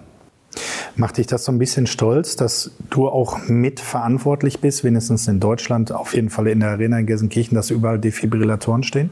Ja, ja schon. Ich glaube, mh, ich- man hofft, man, hofft, man hofft, dass sowas gar nicht zu Geltung kommt, dass man sowas benutzt. Aber trotzdem äh, war ich, der Denkweise sehr gut, dass man sowas im Stadion hat, weil man weiß nie, wann sowas anfällt, weil man sowas gebrauch, kann. Und man hat ja selber bei uns selber erlebt, dass damals mein Defi, unser damals Fitnesstrainer, das Leben gerettet hat, Papadopoulos. Und daher bin ich auch sehr froh, dass äh, solche Geräte überall verfügbar ist und kann für jeden gut sein. Wir sind fast am Ende, aber noch nicht ganz. Also zum Schluss möchten wir noch mit dir eine kleine Runde Entweder-Oder spielen. Versetz dich nochmal in deine aktive Zeit als Spieler. Wir spielen Entweder-Oder und wir reden über Trainingslager. Bist du bereit? Ja, gerne. Laufschuhe oder Fußballschuhe? Fußballschuhe, Medizinball oder Hürdenlauf? Medizinball. Echt? Ja, wirklich Medizinball. Ich hab, Medizinball hat mir nicht ausgemacht, ehrlich gesagt, weil ich so stark bin. Wobei die alternative Hürdenlauf ist ja auch nicht die beste, ne? Deswegen lieber Medizinball, ja. Wir sind in Mittersill, wir haben beide schon erlebt hier, Sonne oder Regen? Wow. Kann ich noch was sagen? Also, ich bin, ich bin kein Sonnentyp, ehrlich gesagt. Also, also wenn die Hitze da ist, oder gehe ich kaputt. Ich, ich habe früher mal so gehasst, wenn die Trainer gesagt haben, Asa, ah, die Sonne ist da, das ist so dein Wetter. Ich so, Alter, ich lebe schon mit zwölf Jahren in Deutschland, Mann. Was, die Sonne ist da. Also, äh, aber wenn du so fragst, also wenn gestern Gewitter und so, dann wünsche ich mir die Sonne, ehrlich gesagt. Sonne, aber nicht ganz so heiß wie am ersten Tag, ne? Nicht so ganz heiß, wirklich, wirklich. Das ist ja, Fans oder Zaun? das ist ja immer so eine Frage. Zaun, Schwarzfans. Doppelzimmer oder Einzelzimmer? Einzelzimmer. Also Hattest du immer ein Einzelzimmer? ich habe ähm, das Glück gehabt, dass ich immer Einzelzimmer hatte. Warum? Schnarchst du? Ich habe gelogen. ich muss sagen, als ich nach Schalke kam, hatte ich in mein Zimmer mit Ebbe Sand. Und ich war damals 20, er war ein erfahrener Spieler, aber 26. Und der hat den ganzen Abend hat dir den Nagel in die Wand geköpft, Ebbe ne? wollte um 9 Uhr schon schlafen. Und bei mir Weil ging, er Profi ist. Ja, aber bei mir ging um 9 Uhr erstmal die Anrufe los. Und er so, ja, was machen wir dann? Dann hat er gesagt, ah, also kannst du auf Toilette gehen? Dann saß ich auf Toilette, hab telefoniert. Und irgendwann hieß es, hieß, wer schnarcht, kann ein Einzelzimmer bekommen. So, ich schnarche. Und ab dahin war, habe ich auf Schalke immer Einzelzimmer bekommen. Bis dann Heinkes kam und meinte, ja, ich will, dass alle Doppelzimmer bekommen. Ich war Trainer, aber ich habe ein Einzelzimmer. Ja, aber alle Doppelzimmer. Und dann habe ich dann wieder gekämpft, ich schnarche und so hin und her. Dann dürfte ich wieder mein Einzelzimmer bekommen. Und das habe ich immer bekommen. Aber jetzt, bei uns jetzt auf Schalke, jetzt haben die Jungs alle Doppelzimmer. Es gibt kein Einzelzimmer mehr. Schnarcht keiner mehr, ne? Schnarcht Nee, keiner es mehr. glaubt jemand schnarcht. Ein Doppelzimmer. Jetzt haben wir hier so ein kleines Flunkern ja von dir entlarvt, aber ich, äh, im Jahr 2021, also es ist ja verjährt, ne? Nächste Frage, brauche ich nicht stellen, also Frühaufsteher oder Langschläfer? Ich glaube, das Thema haben wir vorhin schon gehabt. Aber Tischtennis oder Kartenspiel? Kartenspiel für mich ja, ich bin ja kein Kartenspieler so eher, ich bin so ein Uno-Spieler. Also kann- zählt Uno dazu, oder? Ja. Ja, dann Uno, weil Tischtennis, äh, muss sagen, da sind ein paar gute dabei. Bujo ist wirklich sehr gut, zieht alle ab. Deswegen traue ich mich gar nicht daran zu gehen, deswegen bleibe ich bei Uno. Uno. Uno kann ich ein bisschen schummeln. Und passend zu Österreich am freien Tag, Kaiserschmarrn oder doch lieber dann Salat? Ähm, so, ich, bin auch, ich bin eher nicht so der Typ, der Nacht, Nachttischtyp, ehrlich gesagt. Ne? Also ähm, dann nehme ich lieber einen Salat. Obwohl Kaiserschmarrn ist schon nicht schlecht, aber dann nehme ich lieber. Ich hab, es, es, kam, es gab bis jetzt keinen Kaiserschmarrn. Wir haben noch keinen trainingsfreien Tag gehabt, ne? Aber Ja, kommt ja jetzt bald. Also, wei- wisst ihr das? Es kommt bald. Ähm, Ich habe da sowas munkeln gehört. nee, dann sage ich, dann gehe ich eher auf Salat. Ja, ich bin gespannt. Ich werde es im, im Auge behalten. Also vielen, vielen Dank, dass das hier geklappt hat. Das ist nicht selbstverständlich bei den vielen Terminen, äh, wirklich rund um die Uhr. Ich weiß, der Staff wartet unten auch. Aber wie war es jetzt für dich, Podcast? Äh, ich habe äh, es mir schlimmer vorgestellt. Schlimmer? Nein, nein, Spaß. Ich habe es mir schöner vorgestellt. Es war schlimm mit euch. nee, danke, es war sehr schön und ich komme mal gerne mal wieder mit, mit besseren Fragen, bitte. Nee, aber wirklich, war sehr schön. Ihr macht es sehr, sehr gut. Und wenn ich eine Podcast-Firma hätte, würde ich euch engagieren. Aber das war jetzt verstecktes Lob und auch, auch eine Zusage, wenn wir Asa noch mal anfragen, über weitere Themen sprechen zu wollen, dass, dass du dann Lust und Zeit für uns hättest. Denn wir haben es ja, wir haben's ja am Anfang gesagt, wir könnten wahrscheinlich hier einen 24-Stunden-Podcast machen, denn über deine aktive Laufbahn haben wir eigentlich kaum gesprochen. Und ich glaube, da, da könnten wir allein schon ein abendfüllendes Programm machen. Ja, ne? ich, ich, dachte, auch, da, darüber sprechen wir, aber wir haben ja über anderen Themen gesprochen. Ihr seid Amateure. Ich will euch doch nicht mehr haben. Amateure hat Jupp Heynckes gesagt. Sie sind ein Amateur. Aber ähm, was ich sagen wollte, Hendrik, wir müssen vorsichtig sein, denn er hat ja zugegeben, dass er lügt. In diesem Sinne, Gerard Asamoah. Nein, vielen, vielen Dank. Danke Danke, für deine offenen Worte. Danke, danke. Vielen Dank, Asa. Ciao. Ciao. Mein Kollege Dominik Abel und ich, Hendrik Hohenberger, hatten viel Spaß mit Asa und sind dankbar für die vielen Einblicke, die er uns gewährt hat. Ich hoffe, auch ihr hattet Spaß beim Zuhören. Wir packen jetzt unser Equipment zusammen, gönnen uns noch ein Feierabendbier und gehen dann ins Bett, denn morgen steht der nächste ereignisreiche Tag an, hier im Trainingslager unserer Königsblauen in Mittersill. Wenn euch die Folge mit Asa gefallen hat, sagt es gerne weiter. Schreibt uns euer Feedback auf den Schalker Social Media Kanälen und vergesst natürlich nicht, uns in eurer Podcast-App zu abonnieren, denn dann verpasst ihr künftig keine Folge. Die nächste Episode, das kann ich euch sagen, die ist bereits in Planung. Die wird auch hier in Mittersill produziert und ich kann euch versprechen, auch der kommende Gast hat viele spannende Geschichten zu erzählen. Ihr könnt euch auf einen unserer Neuzugänge freuen. Wer das ist, das wollen wir noch nicht verraten, aber ich sage euch eins, es lohnt sich. Glück auf und bis zum nächsten Mal.